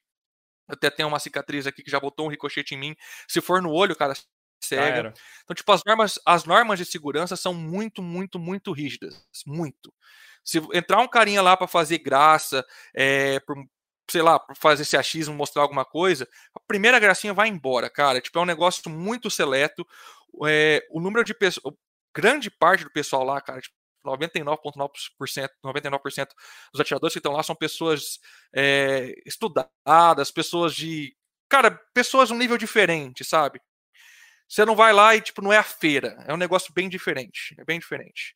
E uma coisa legal quando eu fui também é justamente isso. Por exemplo, eu nem sonhei em chegar perto de uma porque eu vi como que funciona a parada, que é tipo tão organizado. Eu nem, cara, fiquei no meu cantinho só assistindo. E eu acho que é assim, tá ligado? E, e deu tudo certo e tal. Mas o que eu achei da hora é o senso de comunidade que tem ali. Eu lembro que todo mundo era muito brother. Todo mundo trocava ideia, conversava e era muito organizado. E você vê que é uma pessoa, uma galera muito de alto nível, sabe? Sabe conversar, sabe trocar ideia, sabe o momento que pode fazer as coisas. Eu lembro que depois, é, se não me engano, era um treino só. Não lembro se era treino ou campeonato. Mas depois teve até um churrasco, todo mundo batendo papo. E tipo assim, a hora de bater papo, todo mundo esqueceu da arma, tá ligado? Todo mundo já mudou o papo, já mudou o assunto, tipo, trocando ideia sobre carro, casa, vida e tal. É muito importante isso, eu acho. É muito diferente. Tem gente que não tem noção como que é. Tem gente que tem justamente o que você falou, preconceito, né? Acha que a galera só pensa em arma, só pensa em tiro. Mas não, pô, é um esporte como qualquer outro, tá ligado? É um esporte muito da hora, na verdade. O... Cara, é, é- é bem gostoso, cara. Tipo, nós, na hora que você tá ali numa competição, ou num treino mesmo que seja, cara, é, estando conversando com seus amigos, pessoas de fora. é, cara, você esquece. Você esquece de tudo. Você, sei lá, você tá com dor no braço, você esquece até que você tá com dor no É. braço. Pô, isso é foda, É, é bem né, gostoso. cara? Mas o, o meio, o meio é muito legal, cara. O meio é muito legal. Pô, e dá uma adrenalina do caramba, igual eu falei agora. Tipo, é um lance ainda mais competição, né? Quando você tá competindo e tudo mais. Tem alguma outra coisa que você faz que você sente uma adrenalina dessa? Jogando, campeonato, alguma outra coisa? Cara, eu já joguei. Vamos ver. Inclusive, você participou comigo um torneio. Pô, Aquele legal. torneio que nós jogamos lá de, de Dota lá. É, a adrenalina foi bem semelhante. Foi bem semelhante. Cara, Ahn, Isso é legal pra caramba, contar esse lance. Pra quem não sabe, tipo, a gente jogou um campeonato de Dota muito da hora, na verdade, em Andradina. E foi fora que era eu, você, o João Paulo, o Roger e o, o Chris Christian, né? e o Roger. Isso, tipo, era o time nós cinco. E foi louco que a gente levou nosso PC lá. Foi um puta campeonato da hora. Era uma provedora de internet que organizou o campeonato. E, mano, o nosso time não era bom. Eu era ruim pra caramba. A gente tinha de bom ali o João Paulo, o Cris e você. E o Roger, que, tipo, era melhor que eu e tudo mais, jogava, jogava, mandava bem. Mas a gente não tinha chance nenhuma, eu acho, contra a galera. Principalmente contra os seus amigos, que era o time do Burgat. Uma galera que jogava Dota. É. A vida dos caras era jogar Dota, tá ligado? Burgat Xande, uns caras muito foda no, no jogo. A gente não tinha chance nenhuma. A gente ia chegar no primeiro jogo e ia perder. Com certeza a gente ia perder e tudo mais. O Lincoln chegou com uma ideia que no game não ninguém fazia muito sentido, ninguém conhecia muito. Acho que você vai contar melhor do que eu isso. Conta como foi essa história que a gente conseguiu ganhar dos caras, velho. Ah, é- o jogo é. Ah, como é que fala, cara? Tipo, ele tem um padrão. Todo mundo faz aquele padrão, faz umas variações e quem faz a variação melhor ganha. Só que se você foge desse padrão, você perde. Tipo, é meio automático. Conta no Dotês, Aí eu fui- Conta no Dotês. É, Pra galera aí eu falei, cara, é, você tem que. Dois em cada lane, né? Dois no top, dois no bot e um no meio. E aí eu falei, cara, vamos 5 no meio, vamos fazer pique pro 5 no meio, nós vamos acabar com esse jogo em 15 minutos. E os caras foi lá, fez um monte de pique, pegou os heróis forte pra caramba. Eu falei, ó, vamos pegar esses heróis. Não, mano, não sei o que. Eu falei, ó, só confia, vamos pegar os heróis. Aí pegamos, fizemos o lá, level 1. Já fomos no meio, levamos a torre, a, a torre com, sei lá, dois minutos de jogo, acho que nem isso. Levamos a primeira torre, fomos pra segunda. Cara, na hora que os caras viu com nove minutos de jogo, a gente já tava quase dando mega creep neles, os caras perdidos no que fazia. Aí, cara, o melhor para mim foi o Xande, cara. O Xande ele falava assim: Lincoln, eu vim aqui para ganhar de você. Eu vim aqui para ganhar de você, porque eu, eu queria jogar no time deles. E eles me sacaram. Aí, aí ele pegou e chegou assim, cara, dava de dedo na cara. Eu falei, eu, eu vim aqui para massacrar o Lincoln. Eu vim aqui para massacrar o Lincoln. Cara, a gente perdeu todos os jogos, só que o deles não ganhou. Putz, e ele veio chorando assim. Lembra que ele veio com, com, o olho lacrimejando? Com o olho lacrimejando. oh, parabéns, mano. Mereceu, parabéns, mereceu. Pra mim foi o auge, cara. A gente ainda pegou o troféuzinho de terceiro, mas tá aqui, vê. Tá aqui o troféuzinho, cara. O troféu ficou comigo.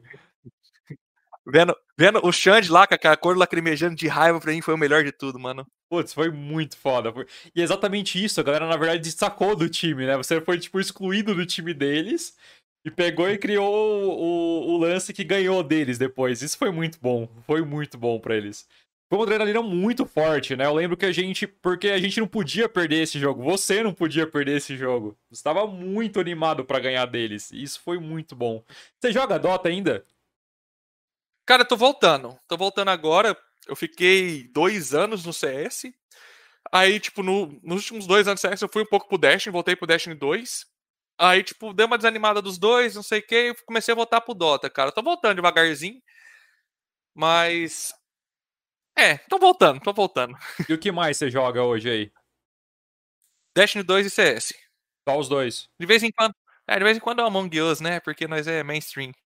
Olha, e falou que não joga nada de celular, pô. Você joga com o quê? Com Blue Stack? Não, eu, jo eu jogo. Não, eu jogo na Steam, pô. Tem na Steam. Sério? Caramba, é. cara, eu não sabia. Tô por fora. Eu só sabia que a Among Us tinha no celular, cara. Pra mim era 100% game de celular. Mas dá pra jogar não, os ele... dois junto ou não? Dá, dá. Ele saiu, ele saiu no PC, aí depois foi pro celular. Pô, que legal, cara. Tem um joguinho do, dos bichinhos que parece Among Us, que é uns bichinhos coloridos, parece o. Ah, joguei também, joguei Fall Guys, Fall Guys, eu tenho aqui. Qual é que é desse jogo? Até hoje eu não joguei isso aí, é bom? Cara, é um Battle Royale. Cara, é engraçado. Você jogar com pessoa, ver a pessoa jogando é bem engraçado, cara. É... São 100 bonequinhos? 100? Caraca, bastante. É, eu acho que são, acho que são 100 por partida, não tenho certeza. São 100, aí quem chegar primeiro na linha de chegada ganha. Aí, tipo assim, a primeira fase elimina então. 20. É, a primeira, a primeira etapa elimina 20, a segunda etapa elimina mais 30, aí até sobrar um. Aí, tipo, são várias fases diferentes, com obstáculos. É, tem, tem coisas, partes bem difíceis, aí tem a parte de você segurar o amiguinho. É, é, é legal, cara, o jogo é legal. Caramba, eu... É pra dar risada. Eu fiquei por fora, mas eu sei que tá bombando isso aí. O primeiro podcast aqui, eu conversei com o Nerd Surdo, cara. Não sei se você chegou a dar uma olhada. Mano, o cara, ele é muito foda. Ele organiza uma liga de. Eu acho que ele organiza a liga de LoL, de CS e desse game aí também e de alguns outros jogos. E, pô, organizar uma liga é muito foda, cara. E ele tava me falando desse jogo e eu não tinha ideia de como que é. Mas pelo que ele falou, tava bombando pra caramba. Todo mundo tava jogando, né? É, ele estourou, cara. Tipo, ele chegou a passar o, o League of Legends no, na Twitch. Caraca. Ele foi o jogo que tava com. É, ele foi o jogo com mais visualizações e tal. Aí passou o Among, chegou o Among Us e passou. Aí hoje já voltou ao normal a, a parte de visualização da Twitch, mas, cara, Fall Guys estourou, estourou, foi, tipo, fez um boom assim gigantesco. E cara que streamava GTA, LOL, não sei o que, parar de streamar tudo isso pra streamar é, Fall Guys. Caramba. Tem uma estourada bem como grande. Como tá o lance da sua Twitch? Como que tá? Você montou um canal lá, né? O que, que você tá jogando lá? Cara, eu comecei. Comecei a Twitch, falei, ah, eu comecei. O Discord começou com esse negócio de você passar a tela, né? Aí eu falei, cara, vamos ver. O Thiago sempre falou, Lincoln, faz Twitch, cara. Começa a streamar, começa a streamar, não sei quê. Aí eu falei, ah, vamos ver. Comecei a streamar, tipo, cara, entrou uma galera e falou, oh, continua, continua, tô gostando. Comecei a streamar, tô streamando Destiny 2, que é o principal, é, Dota e CS o que eu mais jogo é o Destiny. O problema é que o público do Destiny é muito pequeno. Então, tipo, a Steam acaba não se desenvolvendo. Quando eu jogo Dota ou CS, sempre entra mais gente. Só que como o mês de novembro foi mês de vacina, eu acabei ficando muito na fazenda. Então eu dei uma paradinha. Mas semana que vem eu volto com a Twitch, vou voltar aí com Dota, CS e talvez o Dash. Não sei se eu vou continuar empenhado no Dash na Twitch, não. Tô pensando Cara, em começar outros jogos, mas ainda não sei. Que é uma dica que na verdade foi o Nerd Surdo que me deu. Uh, não sei como que tá o, o Destiny que você falou. Não, qual que você falou que você jogou que não dá muito público? O Destiny. O Destiny, beleza. O que, que ele me falou, cara? Que a Twitch, por exemplo, você vai jogar um GTA, alguma coisa, tem muita gente streamando, tá ligado? Então a galera acaba se dividindo, vai um pouco para cá, um pouco para lá e tudo mais. E tem alguns jogos específicos que não, a galera não streama muito.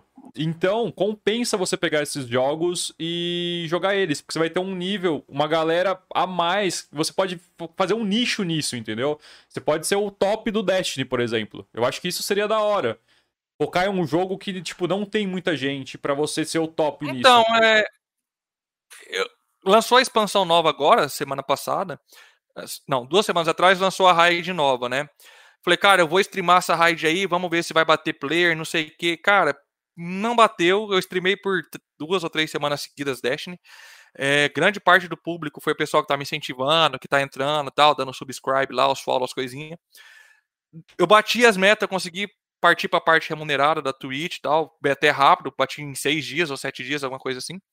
Só que na hora que eu fui fazer, falei, ah, cara, vai sair expansão, porque o jogo tava bem parado. Na hora que saiu a expansão nova, eu falei, cara, vai entrar gente, vai vir gente, vou fazer a raid. Aí eu fazia 10, 12, cara, cheguei a fazer 15 horas de stream num dia. Caraca. Só que, cara, foi caindo o público. Eu não sei se qualidade da, da Twitch, alguma coisa, mas o jogo é bem morto, porque eu fui ver na Twitch, tem os 3, 4 caras ali que são os foda da Twitch, que tem seu público gigantesco. O restante tem tudo mesmo, quase o mesmo tanto que eu. 10, 12 espectadores simultâneos. Então, tipo assim, é do jogo, entendeu? O, o, o, nicho do jogo é pequeno. É, não, não tá bom. Mas é um jogo novo ou antigo? É antigo já, né? É antigo, é antigo. Já é antigo. E talvez já passou o hype, a galera não tá muito em cima dele. Talvez é o que você falou, a hora que lançar uma expansão top, talvez comece a bombar mesmo. Começa a é, eu, dar certo. Eu tentei, mas. Tentei, mas não deu. Tentei, mas não deu. Mas eu vou continuar, cara. Eu gosto muito do jogo. É o jogo ainda que eu jogo quase todo dia. Mano, jogar é... 15 horas seguidas é muito foda. Ah, mas isso é normal. Você, você acompanha o Gaules? Você chegou a ver algum vídeo do Gaules? Pô, pô, lógico. O Gal, Gal é sensacional. Dele, cara? Vi, vi, quase Puts, chorei, cara. quase chorei. Porra, dá, dá, cara, pra chorar. Eu tava vendo a história dele, mano, ele passou muito aperto, muita coisa, né? Cara, chegou a escorrer umas lágrimas de felicidade ali. Cara, ele teve o auge já, foi pro céu e inferno muitas vezes, né? E ele falou que streamava muitas horas por dia também, né? Ele, ele, eu acho que se eu não me engano, foram quase 30 e poucas horas de stream. Seguidinha? Seguidinha. Caraca, mano. É muita é. coisa. Dá pra cansar pra caramba. Velho. É, foi... ele, ele passou por altos perrengues, né? Tava com depressão, é a galera que interagia com ele que foi o que segurou ele, que criou Sim. a tribo. Pô, ele não tinha é. dinheiro para comprar comida. Aí, é, ele, isso exatamente. foi muito foda. Essa parte eu acho que é de chorar. Tipo, ele não tinha dinheiro é, pra comprar essa, É justamente essa parte. É, aí o que ele aí fazia? Eu... Ele ia lá no mercado, comprava, tipo, uma maçã, uma banana e água, tá ligado? É o que ele tinha de dinheiro, que na verdade era é. donate que ele recebia da, da, da live que ele fazia, a transmissão.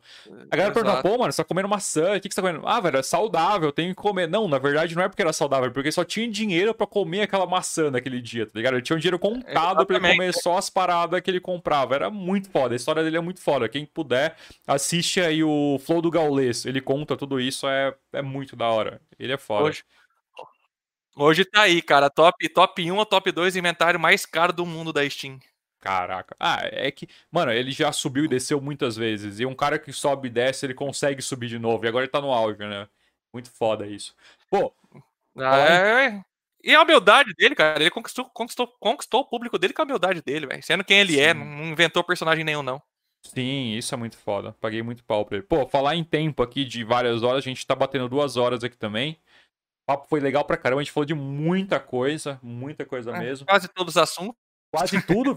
passamos por comida, tiro, passamos por hardware e agora metemos um lance uhum. de stream. Da hora pra caramba. Eu acho que o objetivo é esse mesmo, sabe? O objetivo é pra gente conseguir bater papo pra caramba e conseguir levar bastante conteúdo, né? Porque a gente, querendo ou não, falou de muita coisa relevante pra galera aí. Eu acho que isso é importantíssimo, velho. Pô, vou ler os comentários aqui que o André mandou um fala mano acompanhando aqui. Mano, o André Lincoln é um cara muito foda. Ele trampa com TI e ele manja muito de hardware também. Ele é, ele é foda, velho. Ele é. Eu pago pau pra ele. Cássio Vinícius mandou um saudações aqui, deve ser brother seu. Burgatti é, mandou. Do... Pretinho, você é lindão. Você é lindo. O Anderson também mandou Dola, vamos, já quer jogar já. Meteu um. Vamos é, já, já tá chamando pra raid já. Vai ter daqui a pouco? Não, acho que não, não sei. não, amanhã acordar cedo. E a Aline, aqui minha esposa, mandou um vai mesmo que já deu vontade pro churrasco, agora que a gente tá batendo um papo. Acho que vou fazer aquela aquela ponta de peito, acho que a gente falou, vou fazer agora. Vou acender a churrasqueira. Bota, Bota, bota no espeto ela, joga um salzinho, deixa ela dar aquela douradinha na casquinha, corta, vai fazendo isso aí que fica sensacional. Puta, cara. mas ela tá em pedaço, mano. Ah, então faz um foguinho alto aí, porque a ponta de peito, se ela secar, ela fica bem dura. Fechou. Vou meter o louco aqui e fazer um churrasquinho de ponta de peito, então. Lincoln, valeu muito, velho. Valeu muito mesmo pelo papo. Eu, eu que agradeço o convite, cara. É um prazer estar aqui. Sempre que quiser falar aí sobre alguma coisa, aceito o convite. Pô, a gente aberta tem que aí. fazer um só de hardware depois. Só bater papo sobre hardware. Acho Opa, que... se quiser, até ficar uma ideia aí pra você, se você quiser colocar tipo assim, ensinando a montar PC em 2020, 2021, a galera aí que tá querendo montar um PC que tá perdido, acho que fica bem legal a ideia também. Sabe o que a gente perdeu, o que a gente podia ter feito? Podia ter feito uma live na Black Friday. Pegando promoções e tudo mais, ia ser da hora. Vamos pensar nisso. Ia, ia ser da hora, só que eu, eu tava na fazenda. Eu tive que fazer ah, a Black verdade. Friday da fazenda, ajudando é. o Fator a montar o PC dele com uma internet de um por um. Cara, foi horrível. Putz, imagino. Tenso, tenso. Mas ó, vamos, vamos, organizar. Quem sabe a gente chama o Henrique também. A gente faz um trio aqui. O Henrique. O Henrique manja sim. muito de hardware também. Uh, faz muito tempo que eu não converso com ele, mas bate um papo com ele, tenta organizar aí. A gente marca pra uma data, acho que vai ser show de bola. Beleza? O, o Roger tá pedindo pra mandar um abraço pra tia dele aqui, a Deide Costa. Cara, não, não peguei o trocadilho. Ah, agora peguei, agora peguei a tia dele. Pô. O Tomás, o Tomás mandou um abraço pro Roger é, também. É, Tomás, gente boa, gente boa. O Jalinho, Jalinho. Mas, Cirão. Cirão, obrigado pelo convite mais uma vez, viu, cara? Prazer Valeu, estar velho. aqui. Valeu mesmo. Foi um papo muito gostoso e vamos para a próxima. Daqui a poucos aqui a gente coloca no Spotify, vou mandar aí para você. Manda pra galera, acho que vale a pena. Tem bastante conteúdo aqui, bastante história sua também, principalmente do, do, do lance do tiro, seu conhecimento aí de hardware, acho que é legal pra caramba pra todo mundo conhecer um pouquinho. Beleza? Então, beleza. Valeu, Cirão. Um abração, Lincoln. Vou encerrar por aqui. Falou, ah, meu abraço. velho.